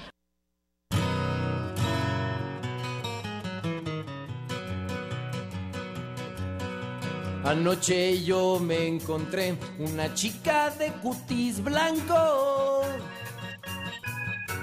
Luego me enamoré de esa reina de Polanco. Fui flechado por Cupido con esa torta, Nietzsche escopido. Tenía la piel perfecta como pompa de princesa. Eso sí, que no lo encuentras ni aquí ni en Ciudad Mesa. Con esa ropa tan fina, ojalá fuera mi concubina. Ay, reina de Polanco, cuando me vas a querer, yo te podría dar todo, incluyendo mi poder, toditos mis sembradíos. A ti te pueden pertenecer.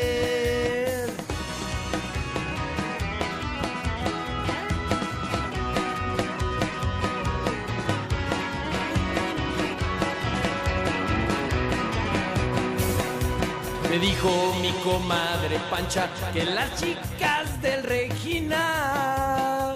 ¿Qué dijo? No saben lo que es una plancha y mucho menos una cocina.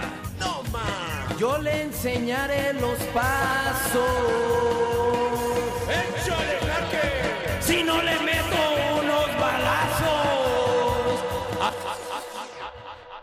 Es un alfabeto, un diccionario. Eh, es de hecho una historia viva del cine mexicano y cada tomo actualiza el anterior. De hecho, así nació. Escribí La aventura del cine mexicano en, el Centro Mexicano de Escritores en el año 65, salió en 68 y la actualización me salió más larga que el, el propio libro, entonces de ahí me seguí. Y sin darme cuenta estaba yo haciendo algo que es totalmente novedoso y único en el mundo. Por eso recibí el premio Fénix el, el año pasado.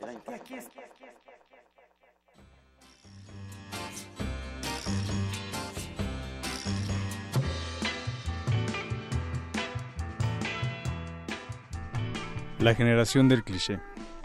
Con financiamiento de la productora independiente creada ex profeso Lemon Films de los hermanos Fernando y Billy Robsari Díaz Barroso, más una participación minoritaria del Fidecine e irresumible guion del realizador desarrollado en compañía de sus dos principales actores, la ópera prima del recién egresado de la carrera de cinematografía en la Universidad Iberoamericana con solo 28 años, Alejandro Lozano, eh, es un gigantesco chiste generacional lleno de ocurrencias vivaces que se suceden una tras otra a mil por hora, una, inventiva y refrescante jalada de aspirantes actores y directores que acabaron escribiendo y levantando su propio proyecto antirrutinario y antirrucos. Una estilizada, aunque muy genuina comedia juvenil con tercos elementos de la vieja contracultura pop ya globalizada y local.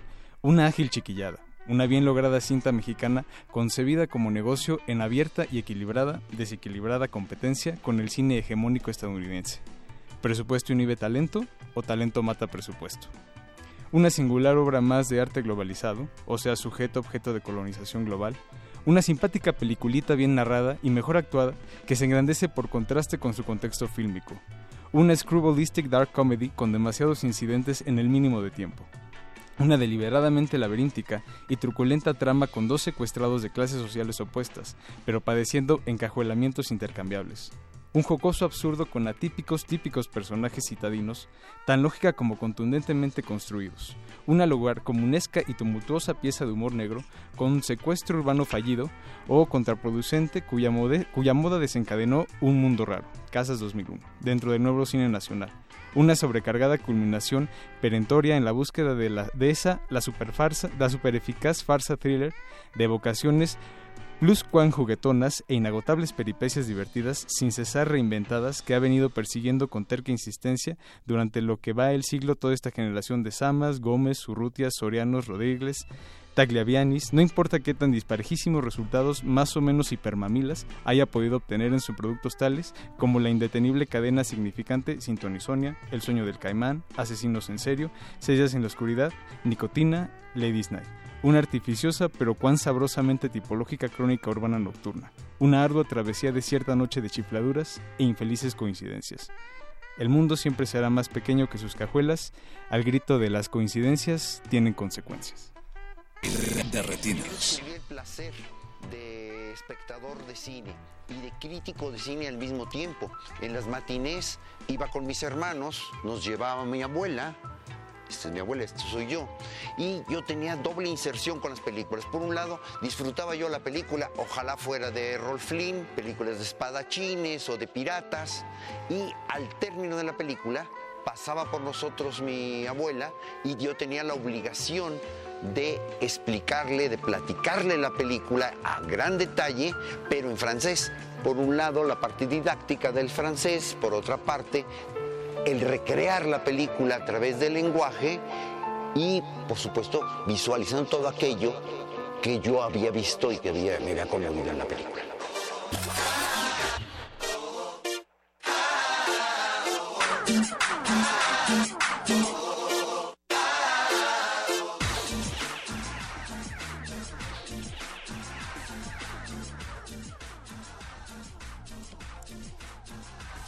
Esto es La ilusión del milagro.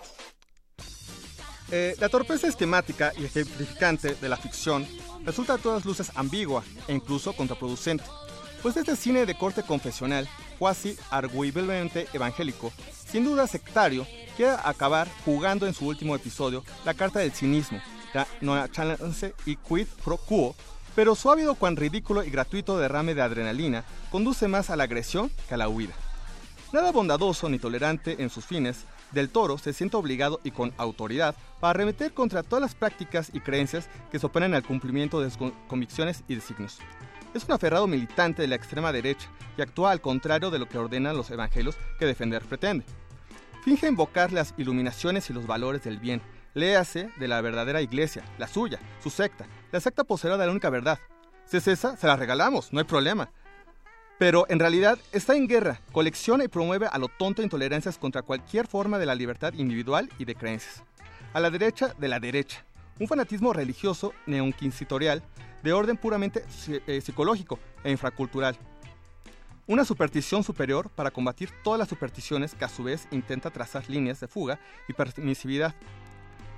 Imponer posturas, pretender aterrorizar con baraturas sobrenaturales, atentar flagrantemente contra la libertad del otro, intentar suprimirla, inhibir su facultad de, de decidir, embotar al enemigo, cualquiera que piense diferente. Todo ello creyéndose muy crítico. Y eso desde siempre, a lo largo de su trayectoria estrictamente fílmica contra la libertad de las mujeres para decidir por sí mismas sobre su cuerpo en punto y aparte, en contra del aborto, contra la libertad para solucionar civilizadamente como mejor convenga sus conflictos conyugales en cicatrices, en contra de la separación legal, contra la libertad de cultos, así sea trascendentes y absurdamente declarados ilegales, en la Santa Muerte, en contra de la ira. Eh, y la ilusión del milagro no era más que una imaginaria demostración, tributo, fílmicamente insostenible, una anacrónica o intemporal pieza retrógrada del más solemne y seráfico humor involuntario sin mayor encanto, ese celebrado e incomparable ping-pong carnavalesco de sanciones instantáneas del cáncer cerebral, un oscurantismo desmintiendo a otro oscurantismo, una inverosimilitud mediocre y mezquina, un mero pretexto para desatar cierto neoprimarismo porno religioso pueril pero incallable. ¿Y tú, querido lector, también tienes miedo de cumplirle a la señora de las sombras? El triste espectáculo veladamente canadeptos de un opulento barrunto de embobada y vergonzante iglesia alternativa arremetiendo contra la mancha incontenible de una tumultuosa iglesia alternativa. Un anacreótico y rinoceróntico elogio a través de fábulas culpígenas al no pensamiento amoroso y la promiscuidad de sus cadáveres.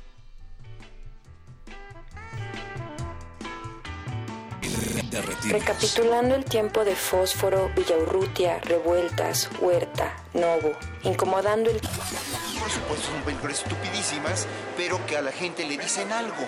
Son películas denigratorias de tribus urbanas, una, y la otra es denigratoria simplemente de los mexicanos que están en Estados Unidos. O sea, el estúpido perfecto que eh, se propone como aquel que tienen que identificarse todos los, eh, los inmigrantes.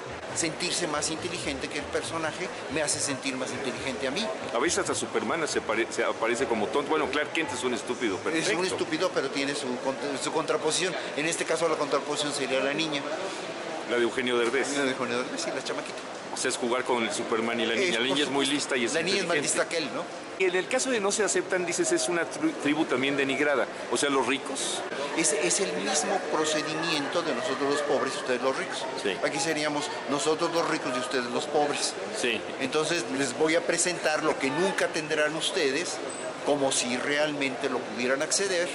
Entonces es ofrecer una especie de vida artificial, pero que ah, finalmente sabemos que somos más inteligentes que ellos. De retinos. Thank you.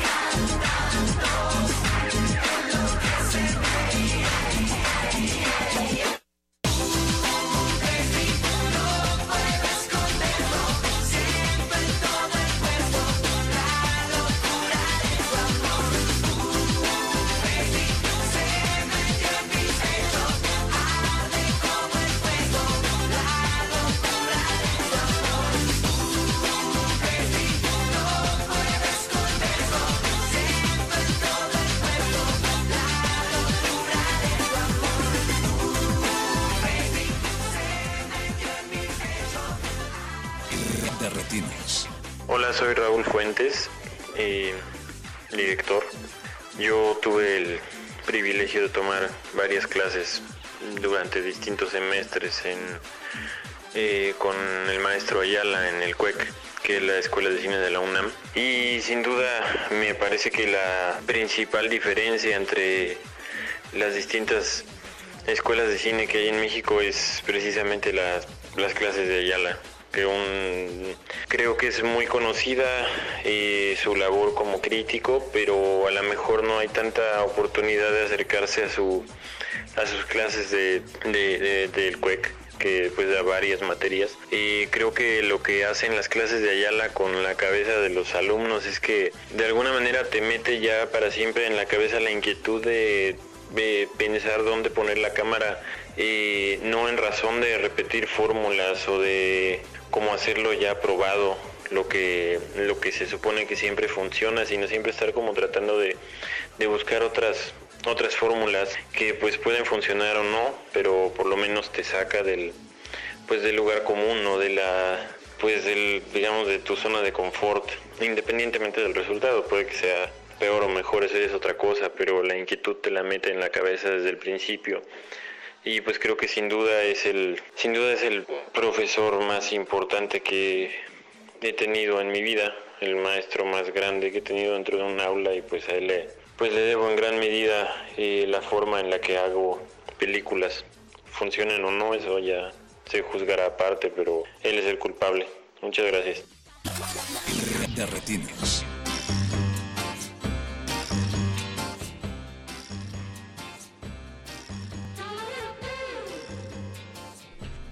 El megaclip vertiginoso.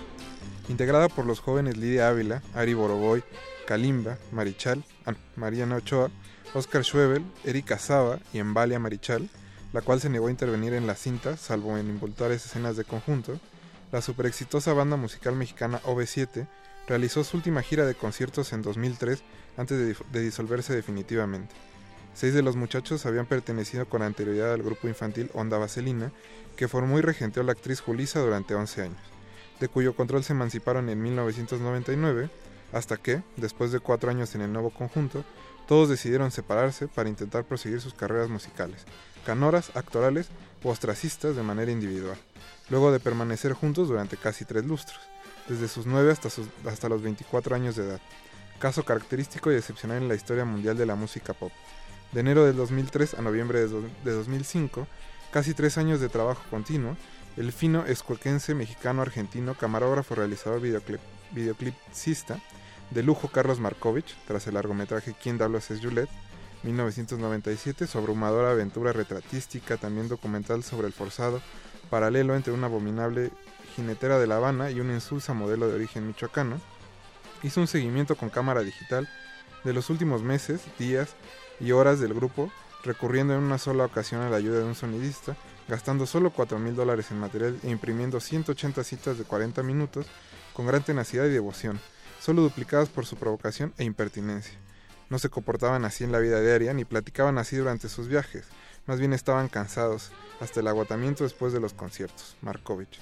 Finalmente cinematográfico y muy cinematográfico, el resultado es un soberbio y conmovedor largometraje comercial que responde al curioso e intrigante nombre de Cuatro Labios, que el mismo realizador, en plan de hombre orquesta, se encargó de producir, escribir, fotografiar, sonorizar, dirigir y editar, y luego de hacer proteger el producto tanto por el IMCINE como por la cadena Cinépolis, que tuvo la exclusiva de su exhibición.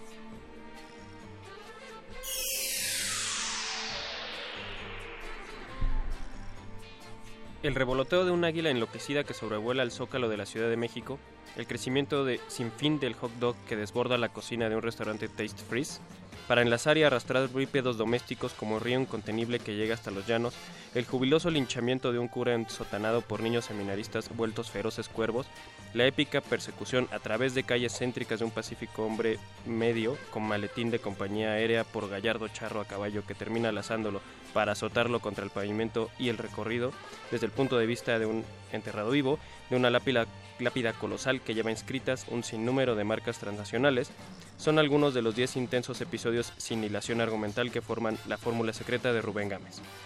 Abayasantes ráfagas de lirismo, sucesión de fantasía sobre la norteamerica- norteamericanización de la vida nacional, aullido de protesta contra la opresión obrero-campesina que sustenta el milagro de la expansión neocolonial, delirante trabazón de visiones que asaltan la conciencia de un mexicano agonizante a quien se le está haciendo una transfusión de Coca-Cola en vez de sangre. El filme se acompaña con texto de Juan Rulfo solo en dos de esos diez episodios, pero son dos episodios clave. En ambas ocasiones, la acusación airada se plantea cara a cara al espectador, transpuesta por el lenguaje rulfiano y en plena heterodoxia cinematográfica, invadiendo el agreste fondo, impon- imponiendo por la fuerza su presencia en un devastado paisaje lleno de grietas como de fin del mundo. Aparecen figuras de campesinos indígenas mirando con persistencia enigmáticamente a la cámara.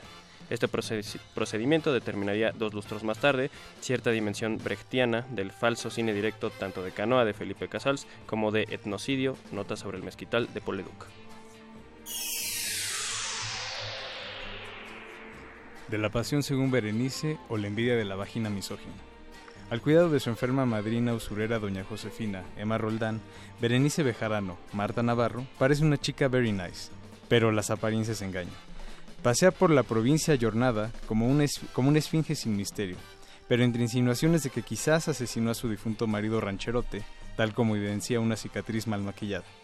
Detenta el respetable estatus de maestra de taquimecanografía, aunque explaya a escondidas sus tendencias amorales dibujando gallitos ingleses en las letrinas. Su carácter eminentemente fálico la hace tener por las noches sueños húmedos, con llamas de pasión insatisfecha y caballos del deseo, que llevan incluida su interpretación freudiana. Si bien añora volver a casarse como cualquier quinceañera boba, acepta acostarse con un médico afincado en la capital, Pedro Armendáriz hijo, que luce sus lonjas muy coquetas y que al abandonar a su very nice provinciana para retornar a su mundo, recibe una andanada de insultos. Eres un hijo de la chingada, un cabrón vanidoso, ojalá todo te salga mal. Y como desquite, la ardida mujer regresa a casa, se despide de su dostoyevskiana madrina prestamista con gran ternura. La voy a poner guapa, madrina, la voy a poner guapa. Y le prende fuego a su cama de agonizante con todo y pagarés, mientras suena música de Mahler.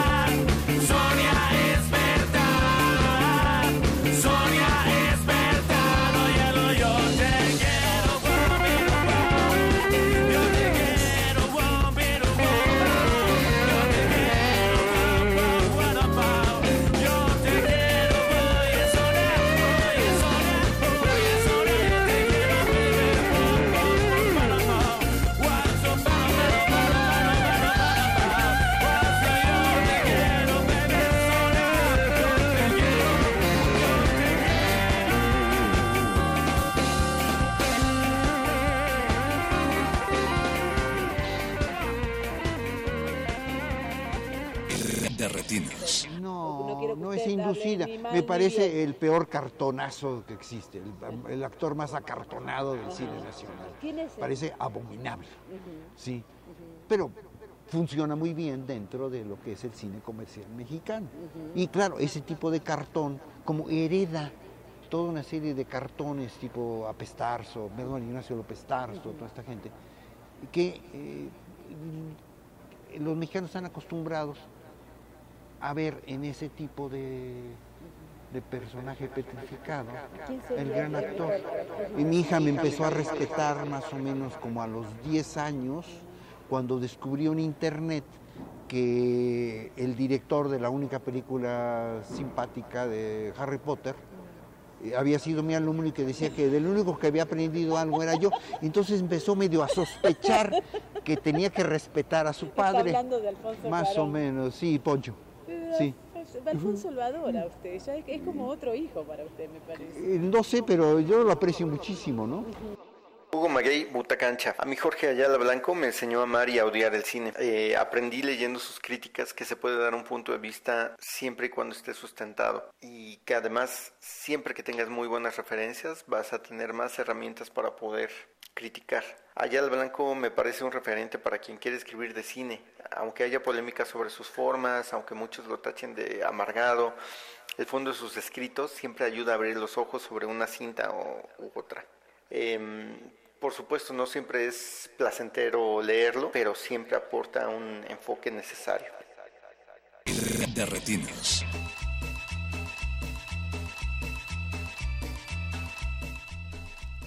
Esto es el subproducto alivianado. Subproducto de película multigenérica cínicamente sin ton ni son, con atropellante tono indefinido y atropellada zona inexistente. Subproducto de un conjunto maniático de tramas disparadas y sumarias. Subproducto azaroso de una ronda de encuentros casuales e historias entrelazadas de manera tan arbitraria como complicada, con nefasta asesoría auxiliadora del guionista Guillermo Arriaga, El amor es perros de González Iñárritu. Su producto de un estereotípico repertorio de neuróticos, psicasténicos y maniáticos sin mayor ingenio ni densidad más allá de su grandilocuente caricatura. La cretina macrobiótica budista que deseando quitar todo lo tóxico le quita el sabor a la vida, sobre todo a la de los demás. El cibernauta antisocial casi autista, la insatisfecha añorante de su autoestima y el dictadoxete eh, de cabina de grabación, todos rodeados por excéntricos punto más que mirones. Su producto pretendidamente delirante y abierto hacia lo congestionado, donde se supone que todo puede suceder su producto de una aberración pretendidamente alivianada, neoalivianada, que deseaba echar un irónico vistazo nostálgico al México de los años 70, recreando su espíritu popular, y solo consigue evocar enumerativamente algunas de sus más olvidables e inolvidables series B televisivas.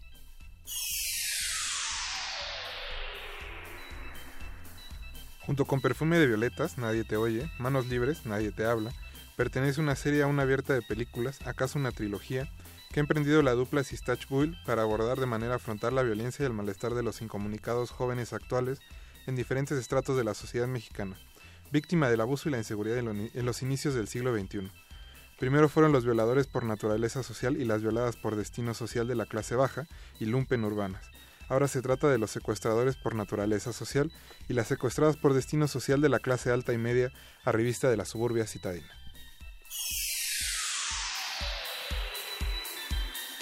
Hola, soy Raúl Fuentes. Hola, soy Raúl Fuentes. No me apuntes, dámela. Desde el- la grandeza del cine mexicano, la capacidad todavía del anterior, eh, son ensayos sobre el tema que está marcando la pauta.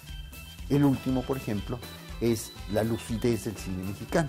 Y se trata precisamente de ver el cine mexicano a la luz de sus alcances y la importancia que yo le asigno a este proyecto de revisión del cine mexicano es hacer visibles películas que pasaron de una manera muy efímera en la cartelera.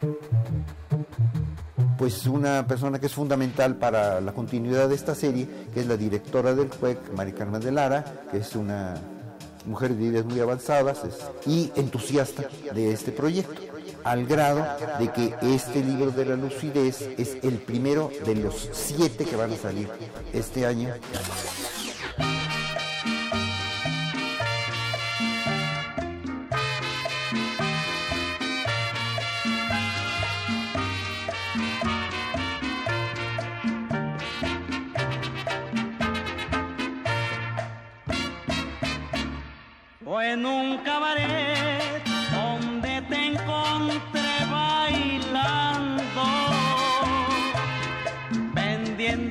Al mejor postor soñando.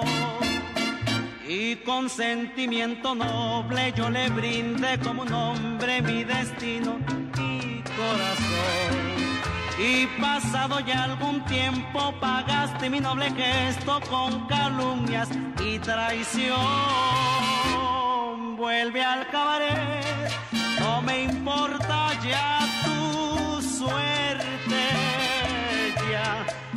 no quiero más volverte a encontrar ni verte. Vuelve ahí, cabaretera, vuelve a ser lo que antes eras en aquel pobre rincón. Allí quemaron tus alas, mariposa equivocada, las luces de Nueva York.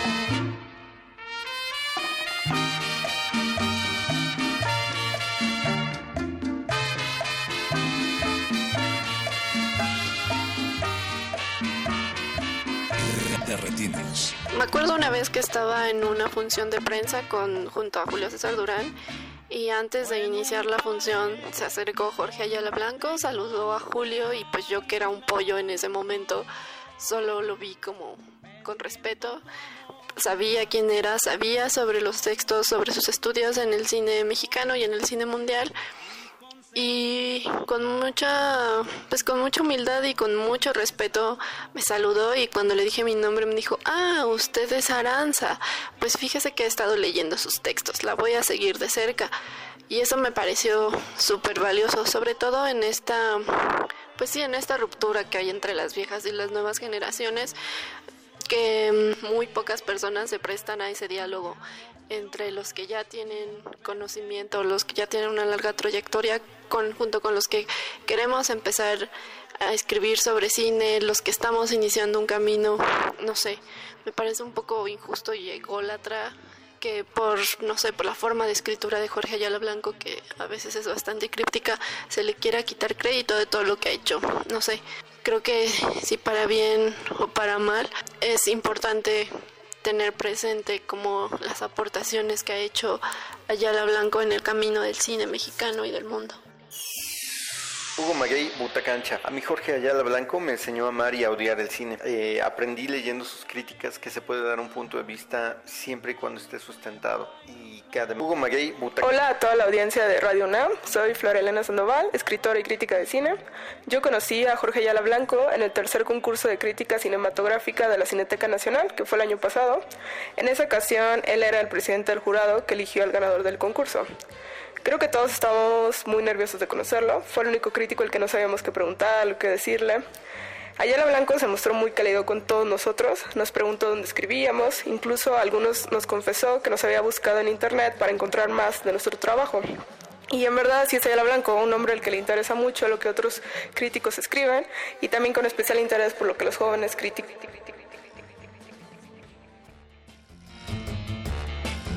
De retinas.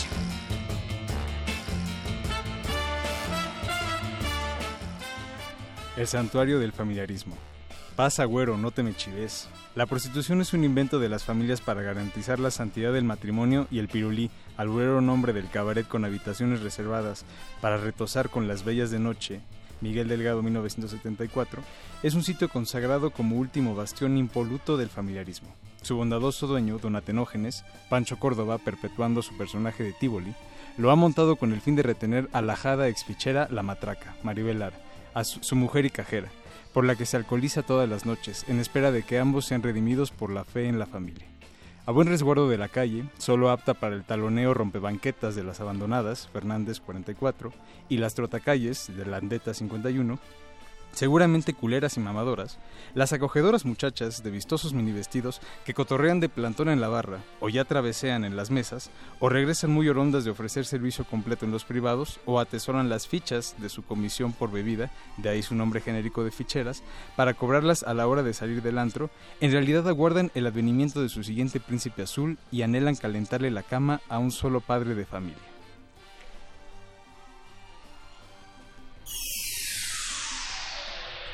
La herética del cine mexicano. Objetivamente, los directores mexicanos de cine que se han ido yendo en los últimos años a conquistar Hollywood, Luis Mandoki, Alfonso Arau, Alfonso Cuarón, Alejandro González Iñárritu, Guillermo del Toro, y los que se junten esta semana, no se la largaron a hacer obra personal. Se fueron a hacer maquila, una maquila que cualquier director de oficio de cualquier parte podría ejecutar, totalmente impersonal. Maquila o naquila. Naco más tequila, he ahí el dilema. Campeones con o sin corona. Oh, pardon me. Champs, chimps, with or without a crown. No seas agua, aguafiestas, pinche hereje envidioso, déjalos en paz, ojete. Allá ellos, muy su gusto, ¿no? Su necesidad y sus posibilidades. Desde tiempo inmemorial, toda salvación creadora es un acto y una decisión estrictamente individuales porque si hubiera yo nacido en París, sería un genio, Javier Villaurrutia.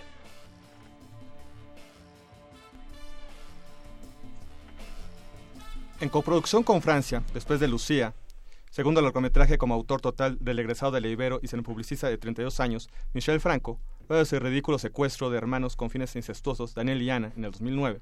Festejadísima ganadora del premio a la mejor película en la sección Una cierta mirada en Cannes 2012, convoca una engañosa sobriedad a secuencias cortas, tomas larguísimas sin cortes supuestamente llenos de contención, un puñado de plano secuencia clave que se creen de intensidad purgativa, una purgación purgadora en el purgatorio de una purgante preparatoria privada y horror insostenible.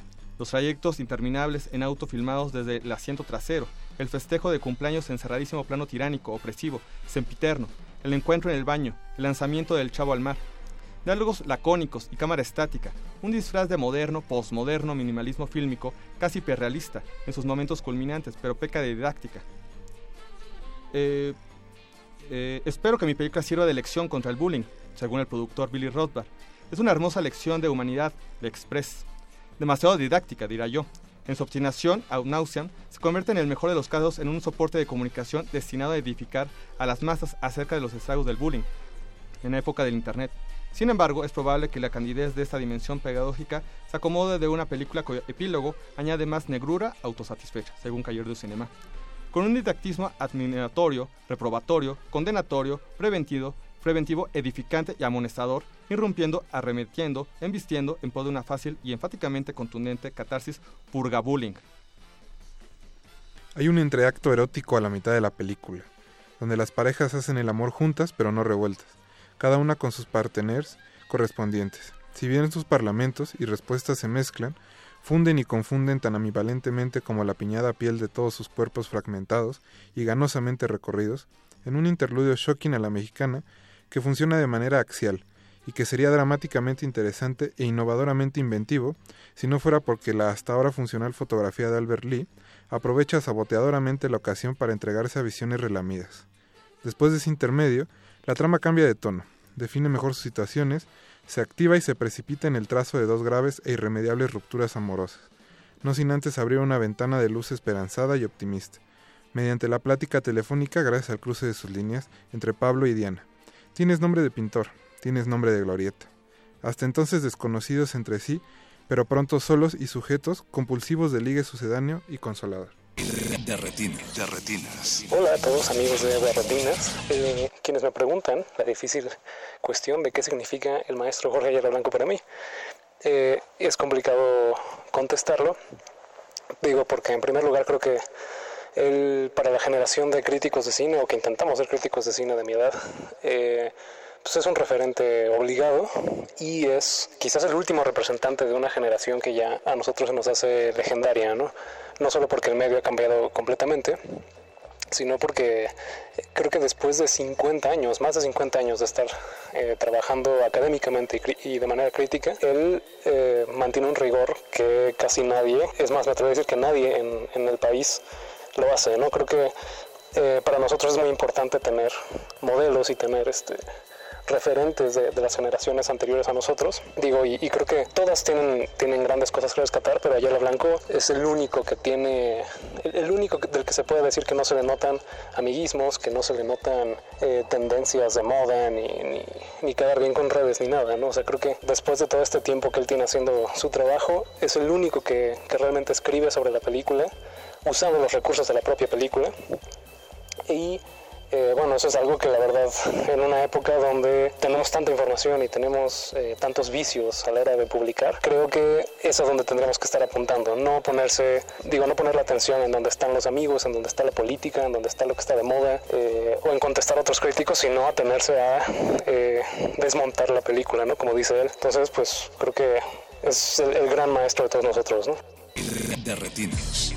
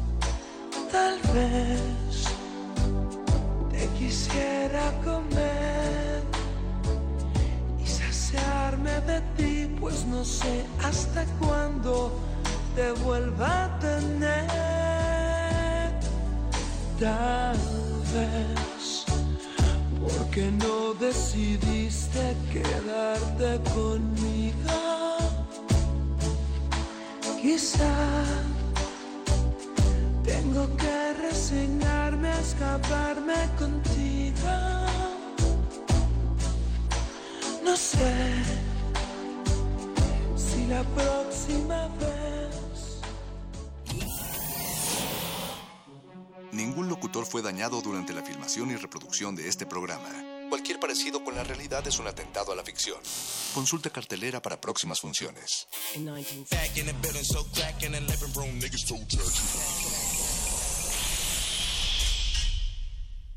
Resistencia modulada. 2017. 100 años del nacimiento de El Santo. Nuestras ilusiones y esperanzas tenían su justa recompensa en un héroe que dentro y fuera del ring nos enseñó que se podía ser un ganador con el poder de crear un universo fantástico, rudo y estrambótico que hacía de la realidad mexicana un apéndice del cine B hollywoodense. J.M. Servín, escritor. En general, todas estas películas, de entrada son películas muy elementales, realizadas con una técnica pues así primaria, tramas bastante básicas, o sea, son películas prácticamente de humor involuntario. Rafael Aviña, crítico de cine. Rodolfo Guzmán Huerta, El Santo, 96.1 de FM. Radio UNAM, experiencia sonora. Para entender la historia del cine en México, hay que conocer su época de oro. El Cineclub Radio Cinema presenta el ciclo Cuatro grandes directores del cine mexicano. Proyectaremos La Otra, de Roberto Gabaldón. ¡Viva la Virgen de Guadalupe! La Virgen que forjó una patria, de Julio Bracho. La Perla, de Emilio Indio Fernández. Y Esquina Baja, de Alejandro Galindo. Todos los miércoles de septiembre a las 6 de la tarde en la sala Julián Carrillo. Adolfo Prieto, 133, Colonia del Valle.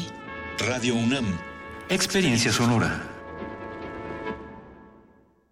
El Museo Nacional de Arte exhibe la muestra Gliptoteca, de la piedra al barro, escultura mexicana, siglos XIX y XX, que reúne más de 70 esculturas en yeso, mármol, bronce, terracota, barro, piedra y madera, además de trabajos sobre papel sobre la escultura, como dibujos, litografías y grabados. La exposición Gliptoteca, de la piedra al barro, escultura mexicana, siglos XIX y XX, se puede visitar en el Museo Nacional de Arte, calle Tacuba número 8, en el Centro Histórico de la Ciudad de México. Hay tres cosas que no se pueden esconder. El dinero, el amor y estar borracho. Llegó borracho el borracho. Radio UNAM y Teatro Bajo tu Piel te invitan a escuchar las historias de tres parejas que se encuentran a un mezcal de distancia de la completa honestidad en la puesta en escena Almas gemelas de Emilio Uriostegui. Estoy en el rincón de una cantina. Lunes 20 horas en la sala Julián Carrillo de Radio UNAM. Adolfo Prieto 133, Colonia del Valle, cerca del Metrobús Amores. Entrada libre. A ninguna otra bebida en el mundo se le dan besos en lugar de tragos. Radio UNAM, experiencia sonora. Resistencia modulada.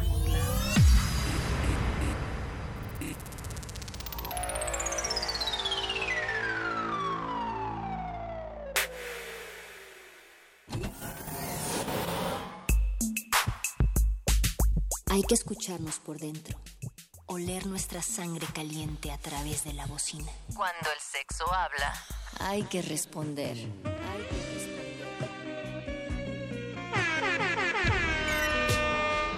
El, el, el punto R. El, el punto R. Existimos por el sexo. Hay que honrarlo, dis- disfrutarlo. No es algo a lo cual temerle. Escucha tu sexualidad en resistencia.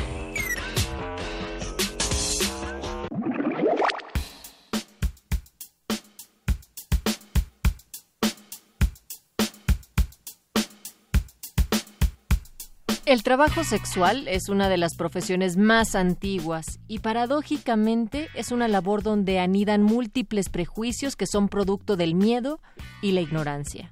Por si fuera poco, el trabajo sexual en nuestro país es una de las labores donde existe mayor riesgo a vivir algún tipo de violencia, más aún cuando las trabajadoras son transexuales. ¿Cuáles son los riesgos de la comunidad transexual? Esto es el punto R. El, el- el- el- el punto R.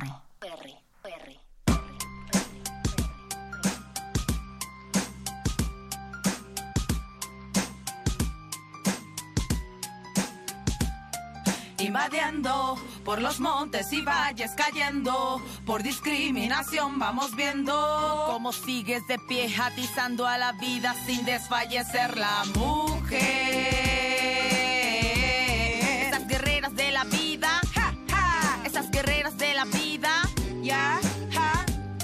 Estas guerreras que es un vientre engendran vida, ¿acaso es que lo olvidas? Muchas de ellas son las madres, las hermanas, nuestras hijas, las compañeras que no queremos reproducir actitudes machistas. No soy mujer de nadie, no soy mujer suicida. Buscamos la manera de que sepan que nos queremos vivas, buscando alternativas, porque mujeres más que casa y la cocina. Que se diga que también las bocinas para alzar la voz, para decir mujer, inténtalo, dale tu cara al sol. Eres libre, crea, sueña, no te acostumbres a vivir en esta mierda. Invadiendo por los montes y valles cayendo, por discriminación vamos viendo cómo sigues de pie atizando a la vida sin desfallecer la mujer. Esas guerreras de la vida, ja, ja, esas guerreras de la vida,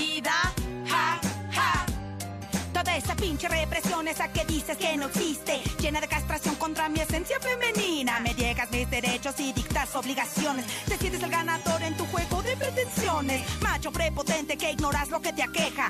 Crees saber qué quiero y necesito Falso todo eso, me tomas por un objeto. Cansa estamos ya de vivir en tu sistema. Esa misma idea se repite a cada instante. Nuestra cultura con relación a la religión es el lenguaje, la moda. Ja, y todas esas cosas que dan cuerpo a ese ser. Hermano, hermana, cambiemos esa estructura. Vamos creando ya una nueva cultura. Vanguardia seamos creando otras relaciones. Sin el patriarcado, respetando la igualdad. Contra la injusticia, organizando la unidad. Sin más violencia para mi hermano y hermana. Luchemos contra esto que nos quiere callar y matar. Ja. Invadiendo por los montes y valles cayendo, por discriminación vamos viendo cómo sigues de pie, atizando a la vida sin desfallecer. Esa es la mujer, esa es la mujer, esa es la mujer, la mujer, la mujer. Esa es la mujer, esa es la mujer que transmita fuerza guerrera. Fuerza divina, belleza, inteligencia que combinas luz de luna, que eres y perduras, locura para tus miedos, para tu enfermedad la cura, bienestar procuras, cuidando de tus hijos y nietos, venciendo retos tras siglos de difamación, de abusos, discriminación y vicios necios, vas caminando firme, te traiciona la tierra y venderla. Tras verte sola en la carrera, tu mente quiere convencerte de satisfacciones pasajeras, tras la derrota te recuperas, estás despierta, vas caminando paso firme y alerta, y alerta, alerta que la sociedad quiere venderla, alerta que el machismo sigue y se fomenta, alerta desde la manera como educamos a nuestros hijos, alerta porque el mundo ya está a la venta, alerta. El punto R. Me di cuenta que mujeres, mujeres transexuales activistas mueren, mujeres transexuales empresarias mueren, y en donde mueren también mujeres transexuales exoservidoras. Pero lo que me hizo pensar y esto me hizo llegar a un punto, y es que cuando muere una puta, nadie, absolutamente nadie la recuerda, más que otras putas. Porque el proceso de encontrar asesinos de transfeminicidios en mi ciudad amigable es eso, un mero proceso que se queda en eso. Algo que se queda y jamás avanza. Porque mi ciudad y mi gobierno amigable me ha hecho pensar por más de una vez que yo tengo la culpa por vestirme así. Porque cuando yo voy con un policía y le digo, ¿sabes qué me están haciendo esto? Pero es que tú no les hagas caso si tú sabes lo que eres. Y usted, señor, usted sabe lo que yo soy, porque ni ellos saben, no están preparados. Compañeras, únanse a la lucha de, este, de esta gran marcha que año con año hemos llevado a cabo y al fin de cuentas hemos logrado cosas que no esperábamos. Bueno, esta marcha la llevamos a cabo durante 15 años. Es por la lucha de los derechos de las trabajadoras sexuales, a donde ya se reconoció el trabajo como un trabajo no asalariado. Lo que queremos que el gobierno derogue el artículo 24, fracción séptima de la ley de cultura, cultura cívica, a donde los, legisladores no han puesto su empeño a que salga en la Gaceta Oficial y que ya esté pues reconocido como en otros estados de la República. El caso es ahorita de Coahuila. Que, que la lucha sigue. No nos vamos a dejar. No nos vamos a dar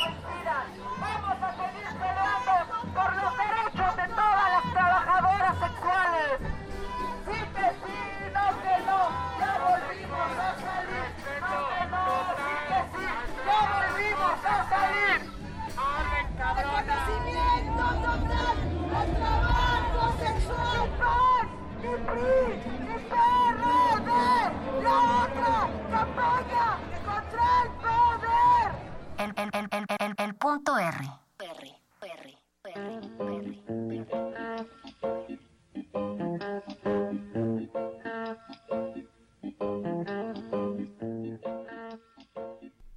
Esto es el punto R y les estamos acompañando esta noche Luis Flores del Mal en un micrófono. Y Natalia Luna a mi izquierda. Del Gracias, otro lado también nos acompaña Don Agus Agustín Mulia y nuestra querida Mónica Sorrosa en la producción. Ya escucharon una breve introducción de lo que será este programa y queremos que ustedes participen de él en el 47 76 90 81. Es un Mándenos- teléfono de WhatsApp. Ajá, que nos manden alguna nota de voz, además de un texto, y nos pueden escribir en Twitter en arroba R modulada, Facebook Resistencia Modulada. Ya tenemos en nuestra cabina a nuestra invitada especial de esta noche, Cassandra Guaso Cano. Ella trabaja en el Centro de Apoyo a las Identidades Trans AC, además de ser trabajadora sexual. Bienvenida, ¿cómo estás, Cassandra? Muchas gracias por la invitación, muy, muy, muy bien y contenta de estar aquí. eh, en algunos eh, pues matices ahí bastante fuertes porque escuchábamos la voz hace unos momentos de Alesa Flores asesinada ya Sí. hace que son Un año. un año Va a cumplir un año, sí, te mueve demasiadas cosas por porque era compañera de lucha, este, sí, me mueve mucho. Activista, trabajadora sexual también. Y esta noche de lo que queremos es abrir el panorama para platicar eh, sobre el trabajo sexual en México, pero además con la particularidad del trabajo sexual trans. Antes me gustaría, Cassandra, que hiciéramos una distinción clara para todo nuestro auditorio, para nosotros que estamos aquí. ¿Por qué vamos a hablar de trabajo sexual en diferencia de lo que muchas personas entienden con prostitución. Ah, porque trabajo sexual es cuando lo haces tú independientemente, sin ningún tipo de lenón o algún tipo de trata, ¿no? Y la prostitución es eso, cuando te obligan a hacer trabajo sexual o en su derivado, o te obligan a tener relaciones sexuales con otras personas, pero teniendo un proxoneta, proxeneta se llama así, y este es el que te obliga y el que está este trabajo sexual es cuando lo haces independientemente y prostitución es cuando te obligan a hacerlo. Y trabajo sexual además se decide hacer este trabajo sexual. Ajá. Más bien te orillan en la cuestión de la población trans, te orillan a llegar al trabajo sexual porque no te brindan como oportunidades para poder este emplearte en otras cosas, ¿no? En el caso tuyo, Cassandra, ¿cómo has vivido desde, desde tu inicio como trabajadora sexual y a la actualidad tu vida? ¿Cómo, la, ¿Cómo te has relacionado con tu familia y cuál ha sido la respuesta de la gente que te rodea? Es muy difícil, es muy difícil. Yo empecé a transicionar desde los 15 años, empezar a hacer eh, la transición de mujer, pero este en aquellos ayeres en los noventas, no voy a decir mi edad, en los noventas cuando empecé mi transición era como muy diferente a estas épocas de ahora, ¿no? Ahora es como más fácil mostrar lo que tú eres, salir a la calle y que no te miren tan, tan feo, tan mal. Y en mi época sí era como muy así, estaba como muy arraigado eso de, de los golpes, los insultos, eh, yo ejercé, empecé a ejercer el trabajo sexual en el 97 cuando llegué a Tijuana. Allí empecé a ejercerlo y para mí fue algo así como una manera de poder sobrevivir y de tener dinero. ¿no? Porque así lo, lo, lo, lo visualicé en ese momento.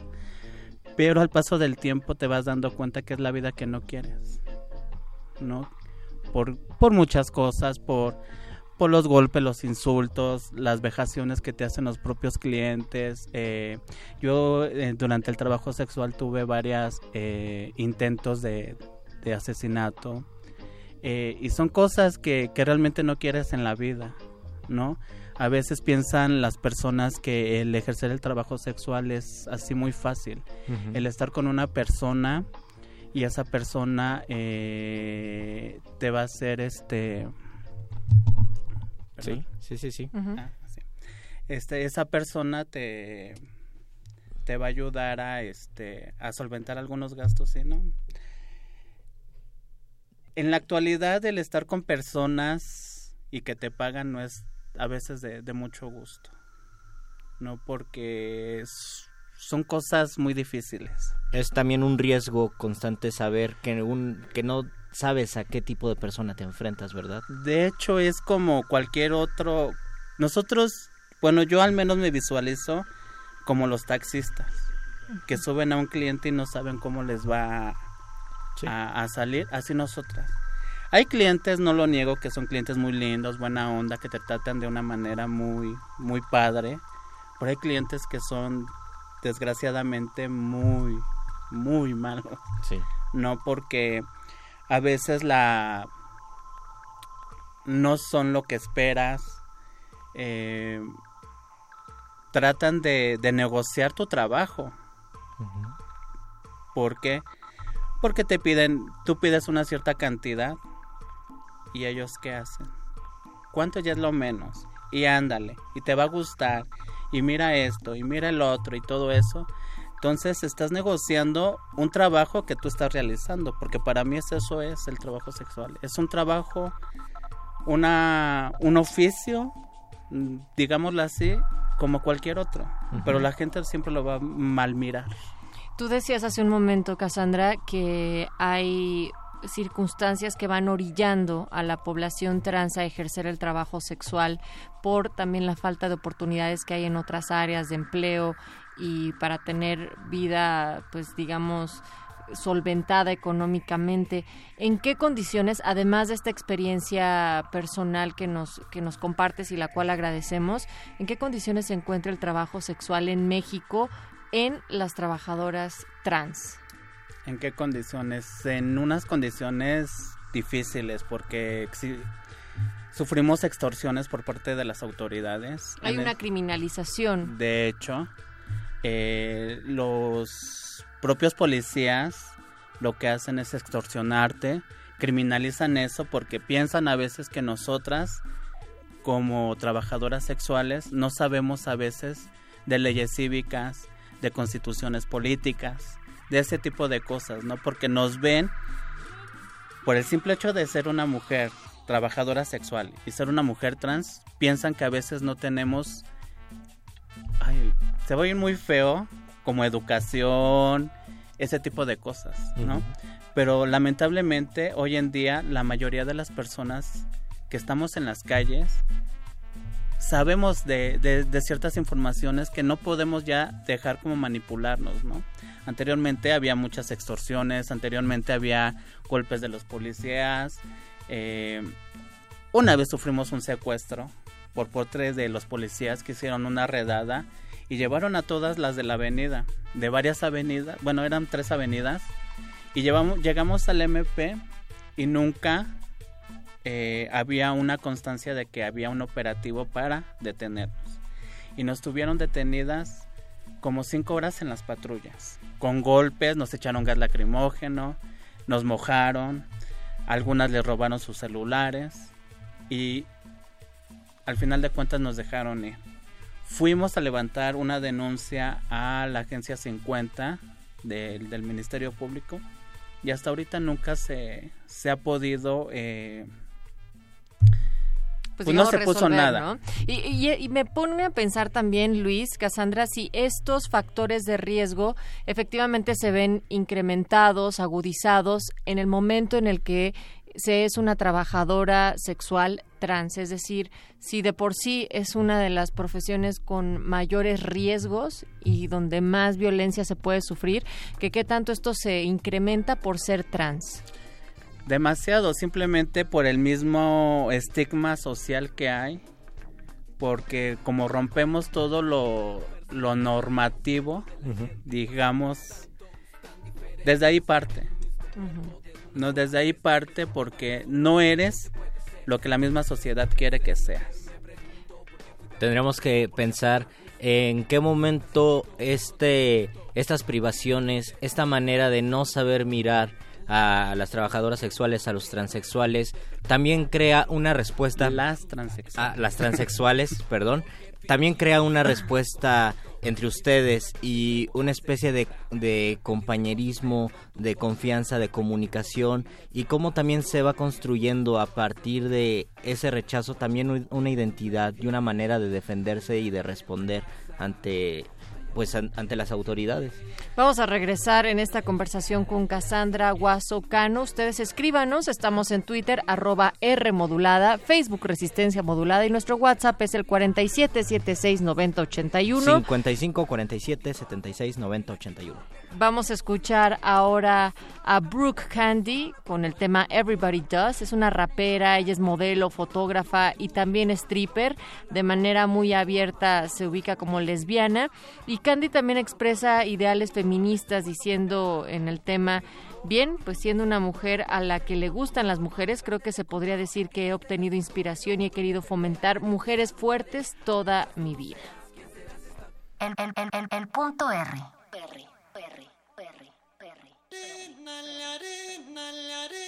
Dilo, dilo.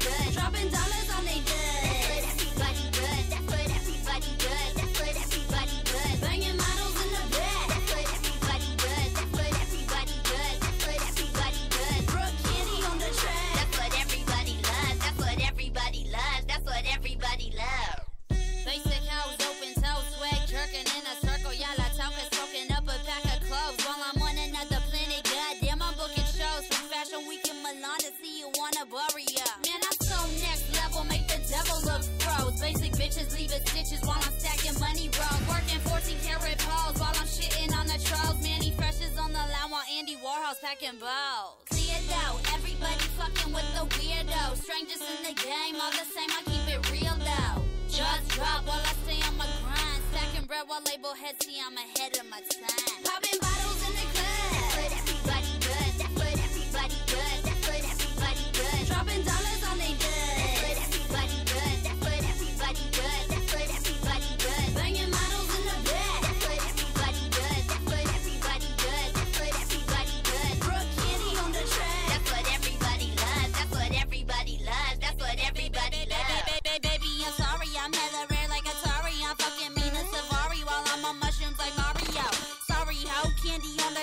took your spot while you were trying on your Louboutins. I'm grooving on your man's cock. Hot chocolate on a cold day, stacking out like Coldplay. I could teach a masterclass on roleplay. Jose, Kenny is the she looking nasty. Raspy ass bitches sitting home and watching That's Me. Haters put me on a shrine so they could worship. Warrior, call me L'Oreal because I'm worth it. Bird squad, out with my hair and I hit when I'm heaven sent, but I'm hell bent on getting shit done. Popping bottles in the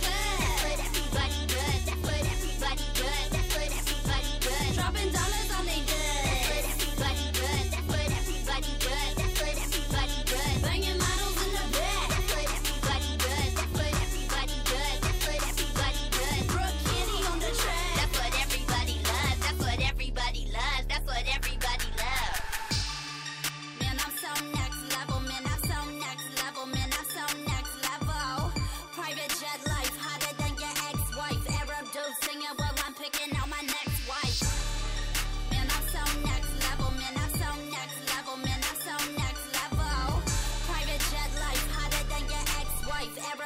singing while I'm pop, pop, pop, pop, pop, pop, popping bottles in the club. That's what everybody does. That's what everybody does. That's what everybody does. Dropping dollars on they does. That's what everybody does. That's what everybody does.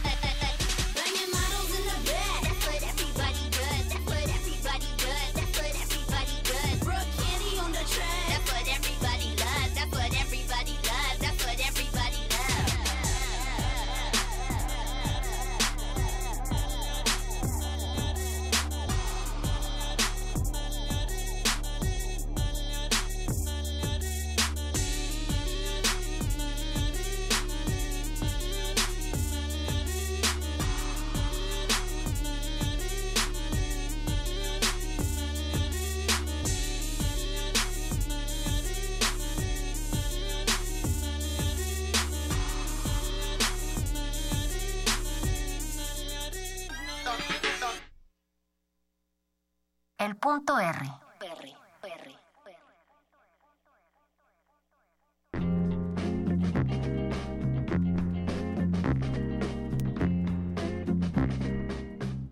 Esto es el punto R del 12 de septiembre. Tenemos en cabina a Cassandra Guaso y nos da muchísimo gusto porque era un punto R que le debíamos a la audiencia desde hace mucho tiempo. Teníamos que hablar de trabajo sexual y teníamos que hablar de transexuales. Entonces, con Cassandra juntamos esos dos temas. Tiene una experiencia muy importante que nos comparte muy generosamente aquí con la audiencia mucha perspectiva y muchos ángulos en cuestión de compañerismo, de trabajo, de comunicación. Nos decías fuera del aire y también te hicimos la pregunta al principio, ¿cuál es, cómo es la dinámica de, de compañía en respuesta a los ataques, a las vejaciones, a los insultos? Pues mira, anteriormente pues nos apoyamos en, en común.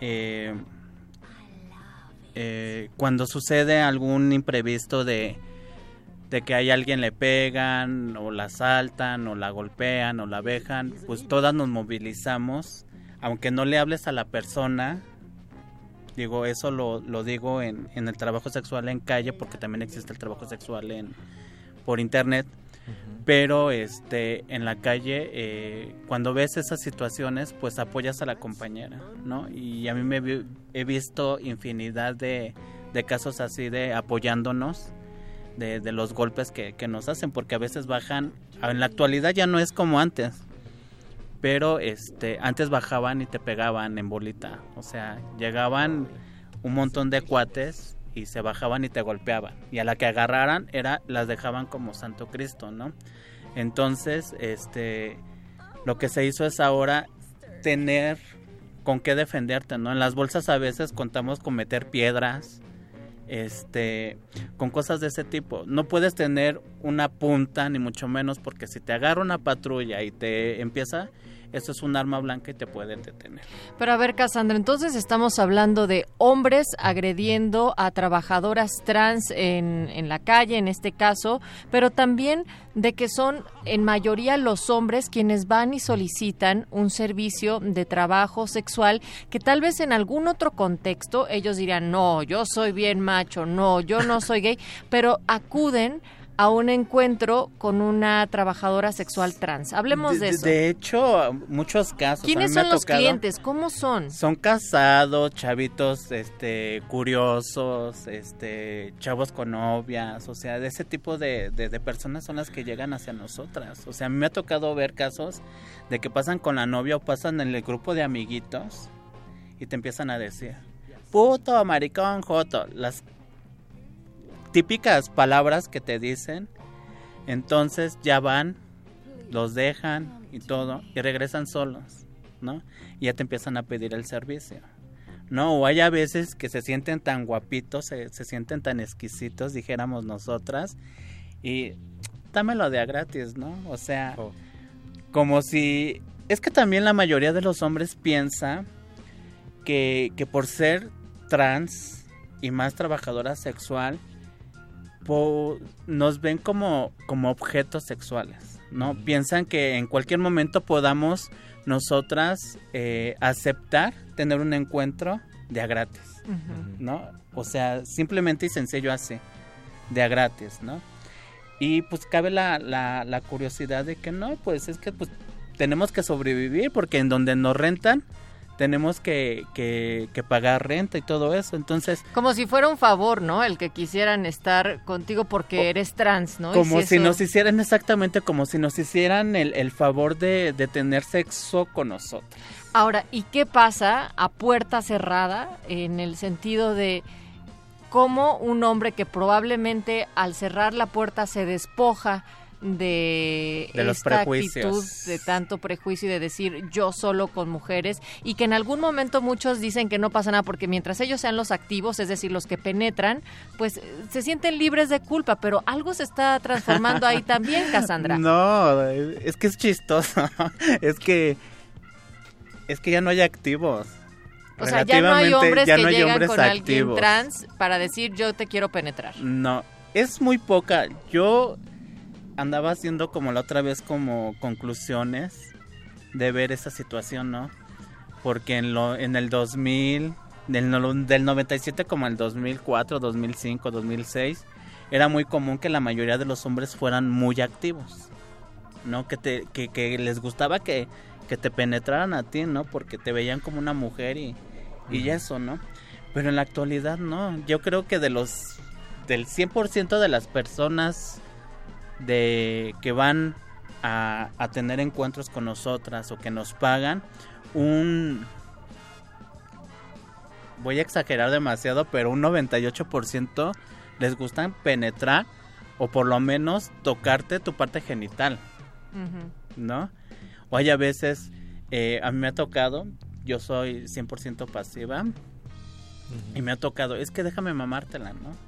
Es que métemela, es que eso. Entonces lo que ahora hago es como tener juguetitos con cuales pueda yo intercambiar esos deseos, ¿no? Porque la fantasía realmente de los hombres es ver que una mujer los esté penetrando.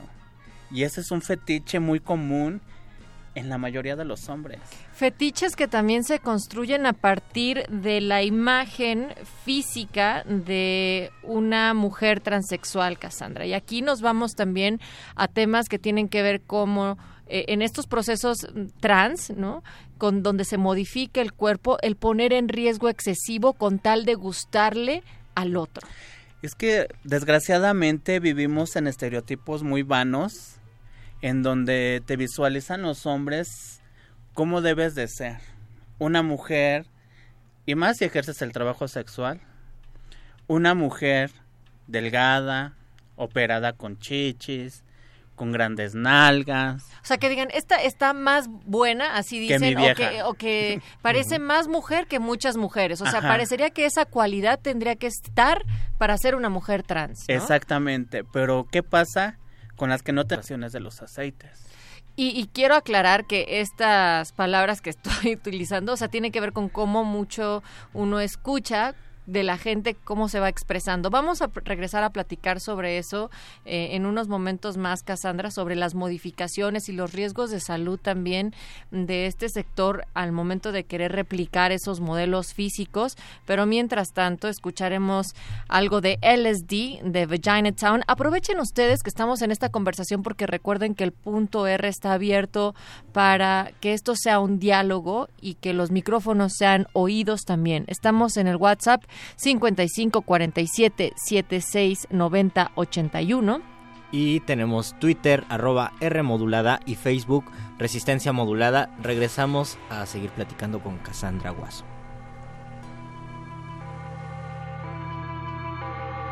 Thank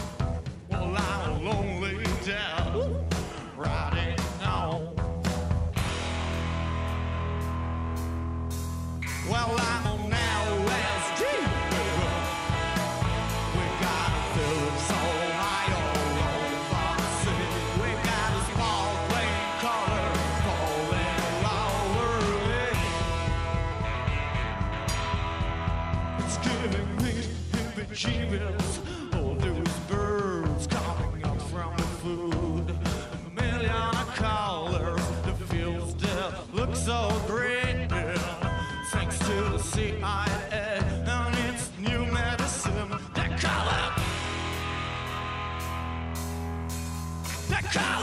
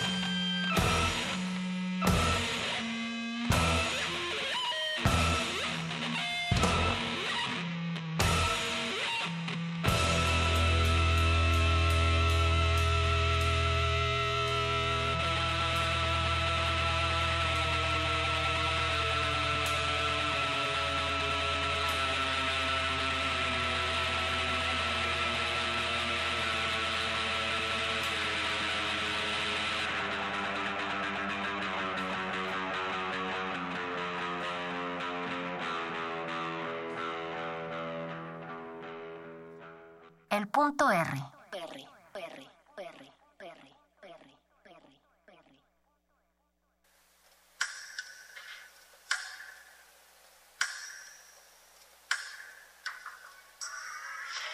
Yo no soy tuya. Tú no me completas ni me defines. Tampoco me haces más mujer o más libre. No te pertenezco. Tus caricias o miradas no me condicionan. No me usas, no me tiras ni me cambias. No soy una camisa pasada de moda o unos zapatos viejos. No me das valor, pero tampoco me lo quitas. Tus opiniones no se vuelven mías. Mis manías no son provocadas por tus tratos. Puedes influir mis decretos, pero jamás aclamarlos como tuyos, ni de nadie. Si estoy contigo, estoy a un lado, nunca por atrás. No soy un árbol que puedes orinar y marcarlo como tu propiedad. A mi alma no la puedes privatizar. A mi espalda no me puedes dar de latigazos y obligarlo a obedecerte. No me toques si no te lo permito. Tus miradas no son mi jaula. Tus ojos no son mis ventanas. Mis lágrimas no las provocas.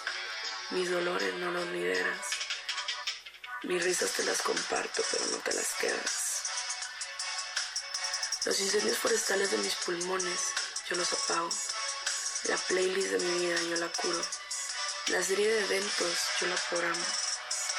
Te invito a complementarme, jamás a invadirme. Te presto un espacio, pero no te lo vendo. Tengo adentro un recinto sagrado, no un destino turístico. No soy un bien inmueble para alquilar una canción con derecho de autor. Puedo invitarte a quererme, pero jamás a necesitarme.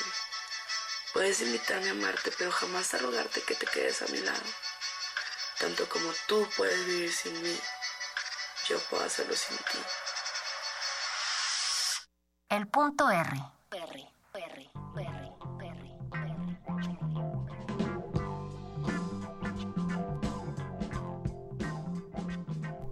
Regresamos a este punto R con Cassandra Guaso.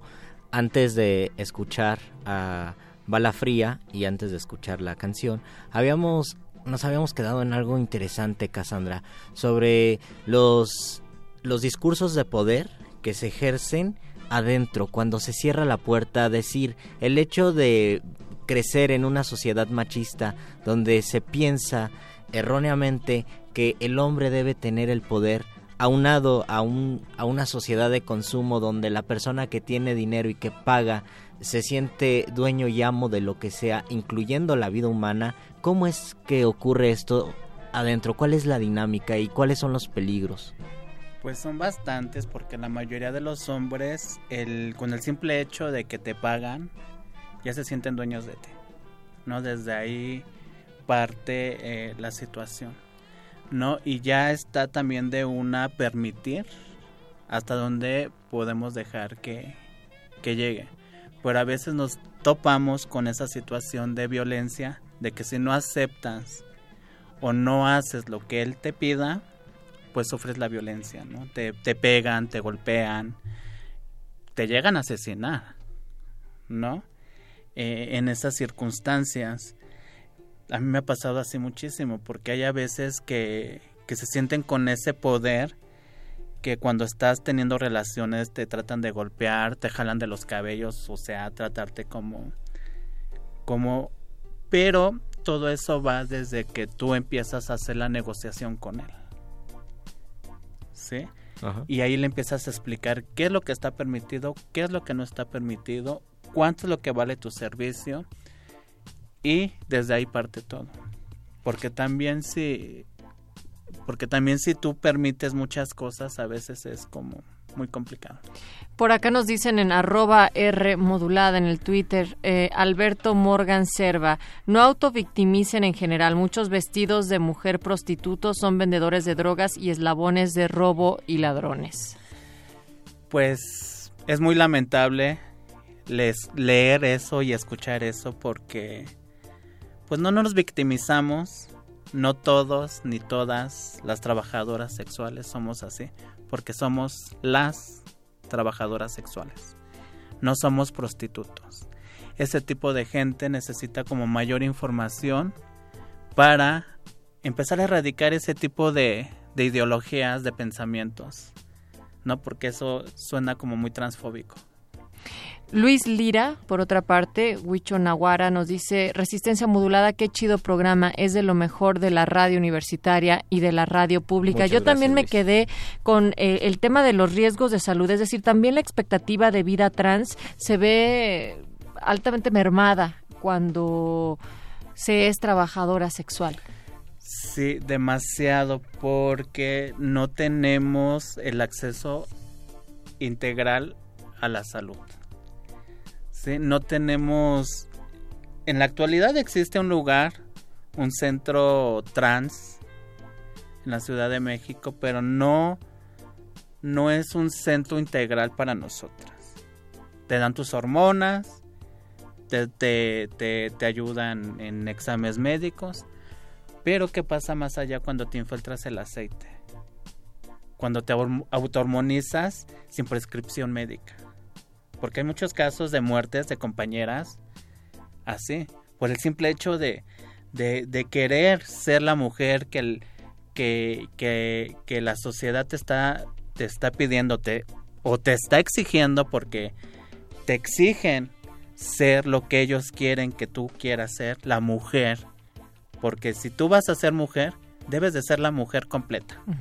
No vas a ser la mujer a media. Y más si estás ofreciendo un servicio ajá, sexual. el trabajo sexual.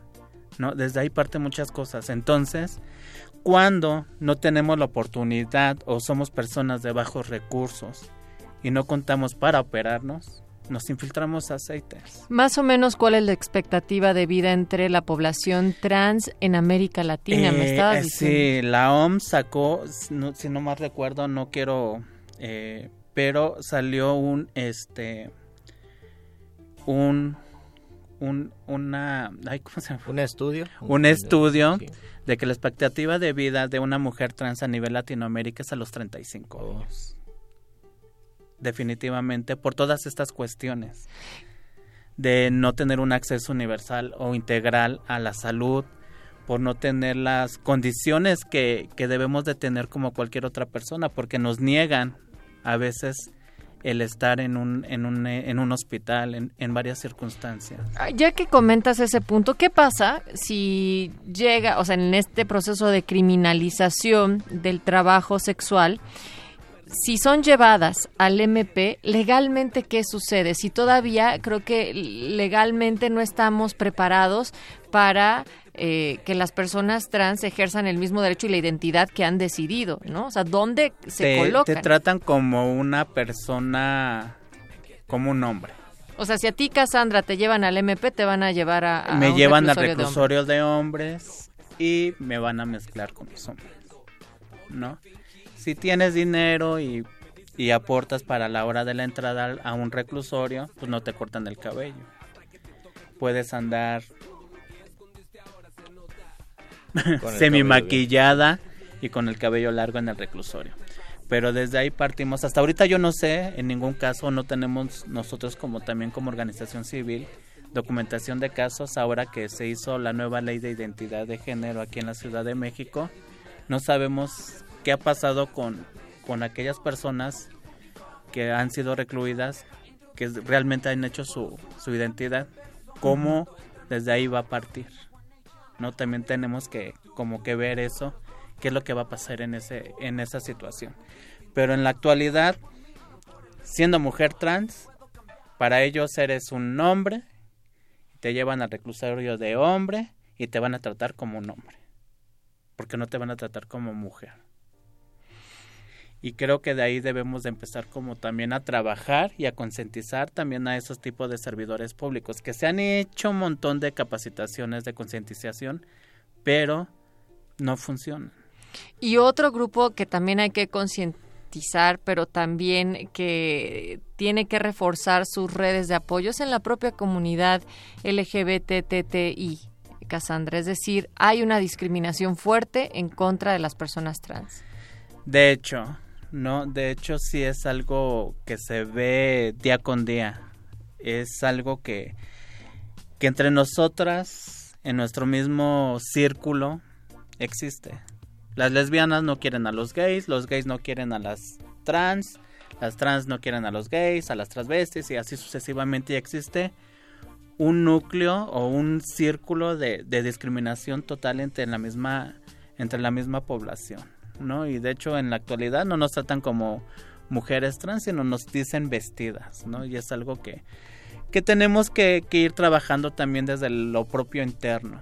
¿Qué se está haciendo en el Centro de Apoyo a las Identidades Trans hace donde tú colaboras? Nosotras como organización civil apoyamos al acceso a la salud de compañeras que a veces eh, hacemos ese acompañamiento de ingresarlas a un hospital, de que tengan los cuidados o el requerimiento este eh, adecuado a un tratamiento.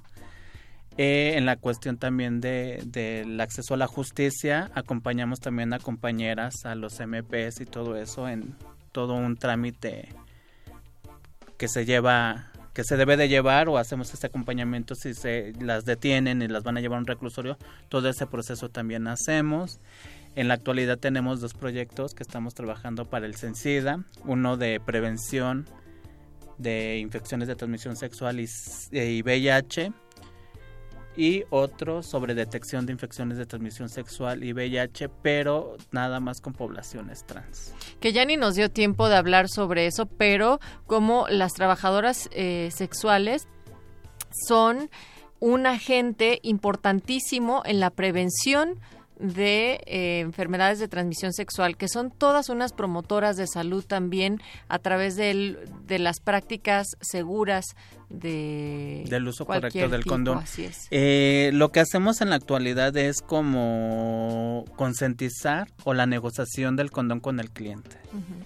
¿no? Entonces eso es un factor muy muy indispensable porque la prevalencia eh, está alta en la población trans en VIH. Pero eso entraría como parte de las condiciones de decir, esto va a pasar, tiene que ser con condón, tiene que ser eh, no violencia, es parte de lo que se le dice al cliente. Sí, porque la mayoría de los clientes a veces te quieren negociar de, eh, te quiero penetrar, pero te doy más dinero, ¿no? Pero ya creo que ya es responsabilidad de, también de de cada no, trabajadora sexual, claro. si acepta o no acepta. ¿no? Y por eso se están haciendo estas campañas para hacerles eh, visible que hay otras maneras de poder ejercer el trabajo sexual y sobre todo, como ya lo decías, Cassandra, dentro de la comunidad trans. Nosotros queremos agradecer mucho tu presencia acá en el punto R y abrir un minutito para alguna conclusión, algún saludo y lo que sea que quieras decirle a toda la resistencia. No, pues muchas gracias, les agradezco mucho la invitación, espero que no sea la primera y la última. Creo que todavía falta muchísimo para ir deshilando este tipo de temas y pues un saludo a mis amigas las perras plásticas a mis jefas, a mi familia y a todos. Muchas gracias por escucharnos. Si ustedes también quieren conocer más sobre estas historias, hay un eh, reportaje que hizo Reporte Índigo, donde precisamente también Cassandra presta su testimonio y desarrolla más este tema. Esta es una primera aproximación aquí a través del de punto R. Eh, nos dice Alberto Morgan Serva, gracias por leer la nota, felicita a la entrevistada por reconocer la división entre ellos, ha separado a algunos peleando mortalmente, bueno, en respuesta a su primer mensaje. Y de esto se trata, que sigamos haciendo estas conversaciones. Así es que nuevamente muchísimas gracias por acompañarnos, mi querida Cassandra Cano, eh, del Centro de Apoyo a las Identidades Trans AC. Gracias a ustedes por sintonizar. Gracias, Luis Flores gracias, del Cassandra. Mal. Gracias, Natalia Luna del otro lado también. Agradecemos. Gracias, José de Jesús Silva en la operación. Mónica Sorrosa en la producción ejecutiva de este punto R y también, por supuesto, Albe Toques. Nos escuchamos mañana en punto de las 20 horas. La estimulación sonora ha sido eficiente. La salida será rápida.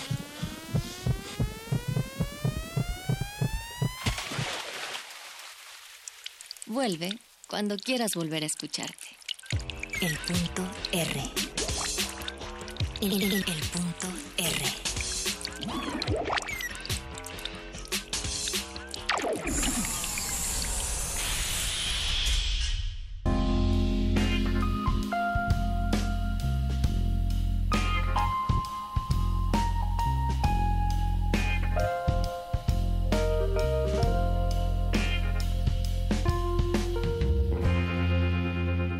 crossing my chest to pray. A time of night when dark meets day. Her teeth are shot and her skin is draped.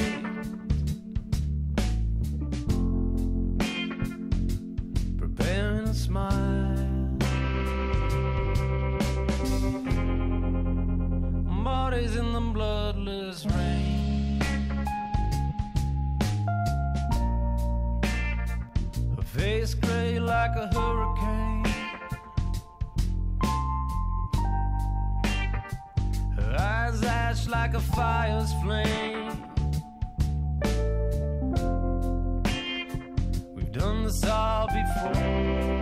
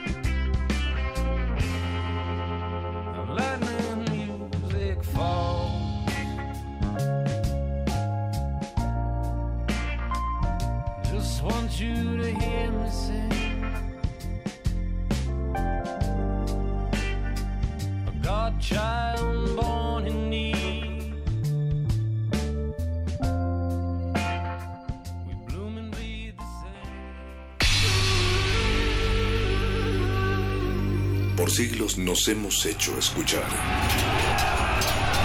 Nacimos como parte de esa inmensa mayoría.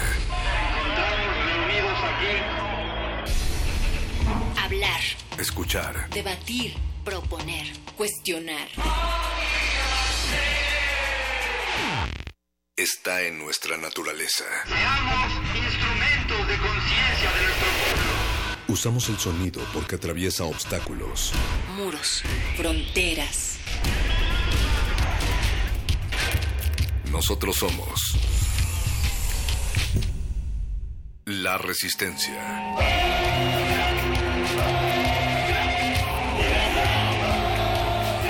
Resistencia modulada.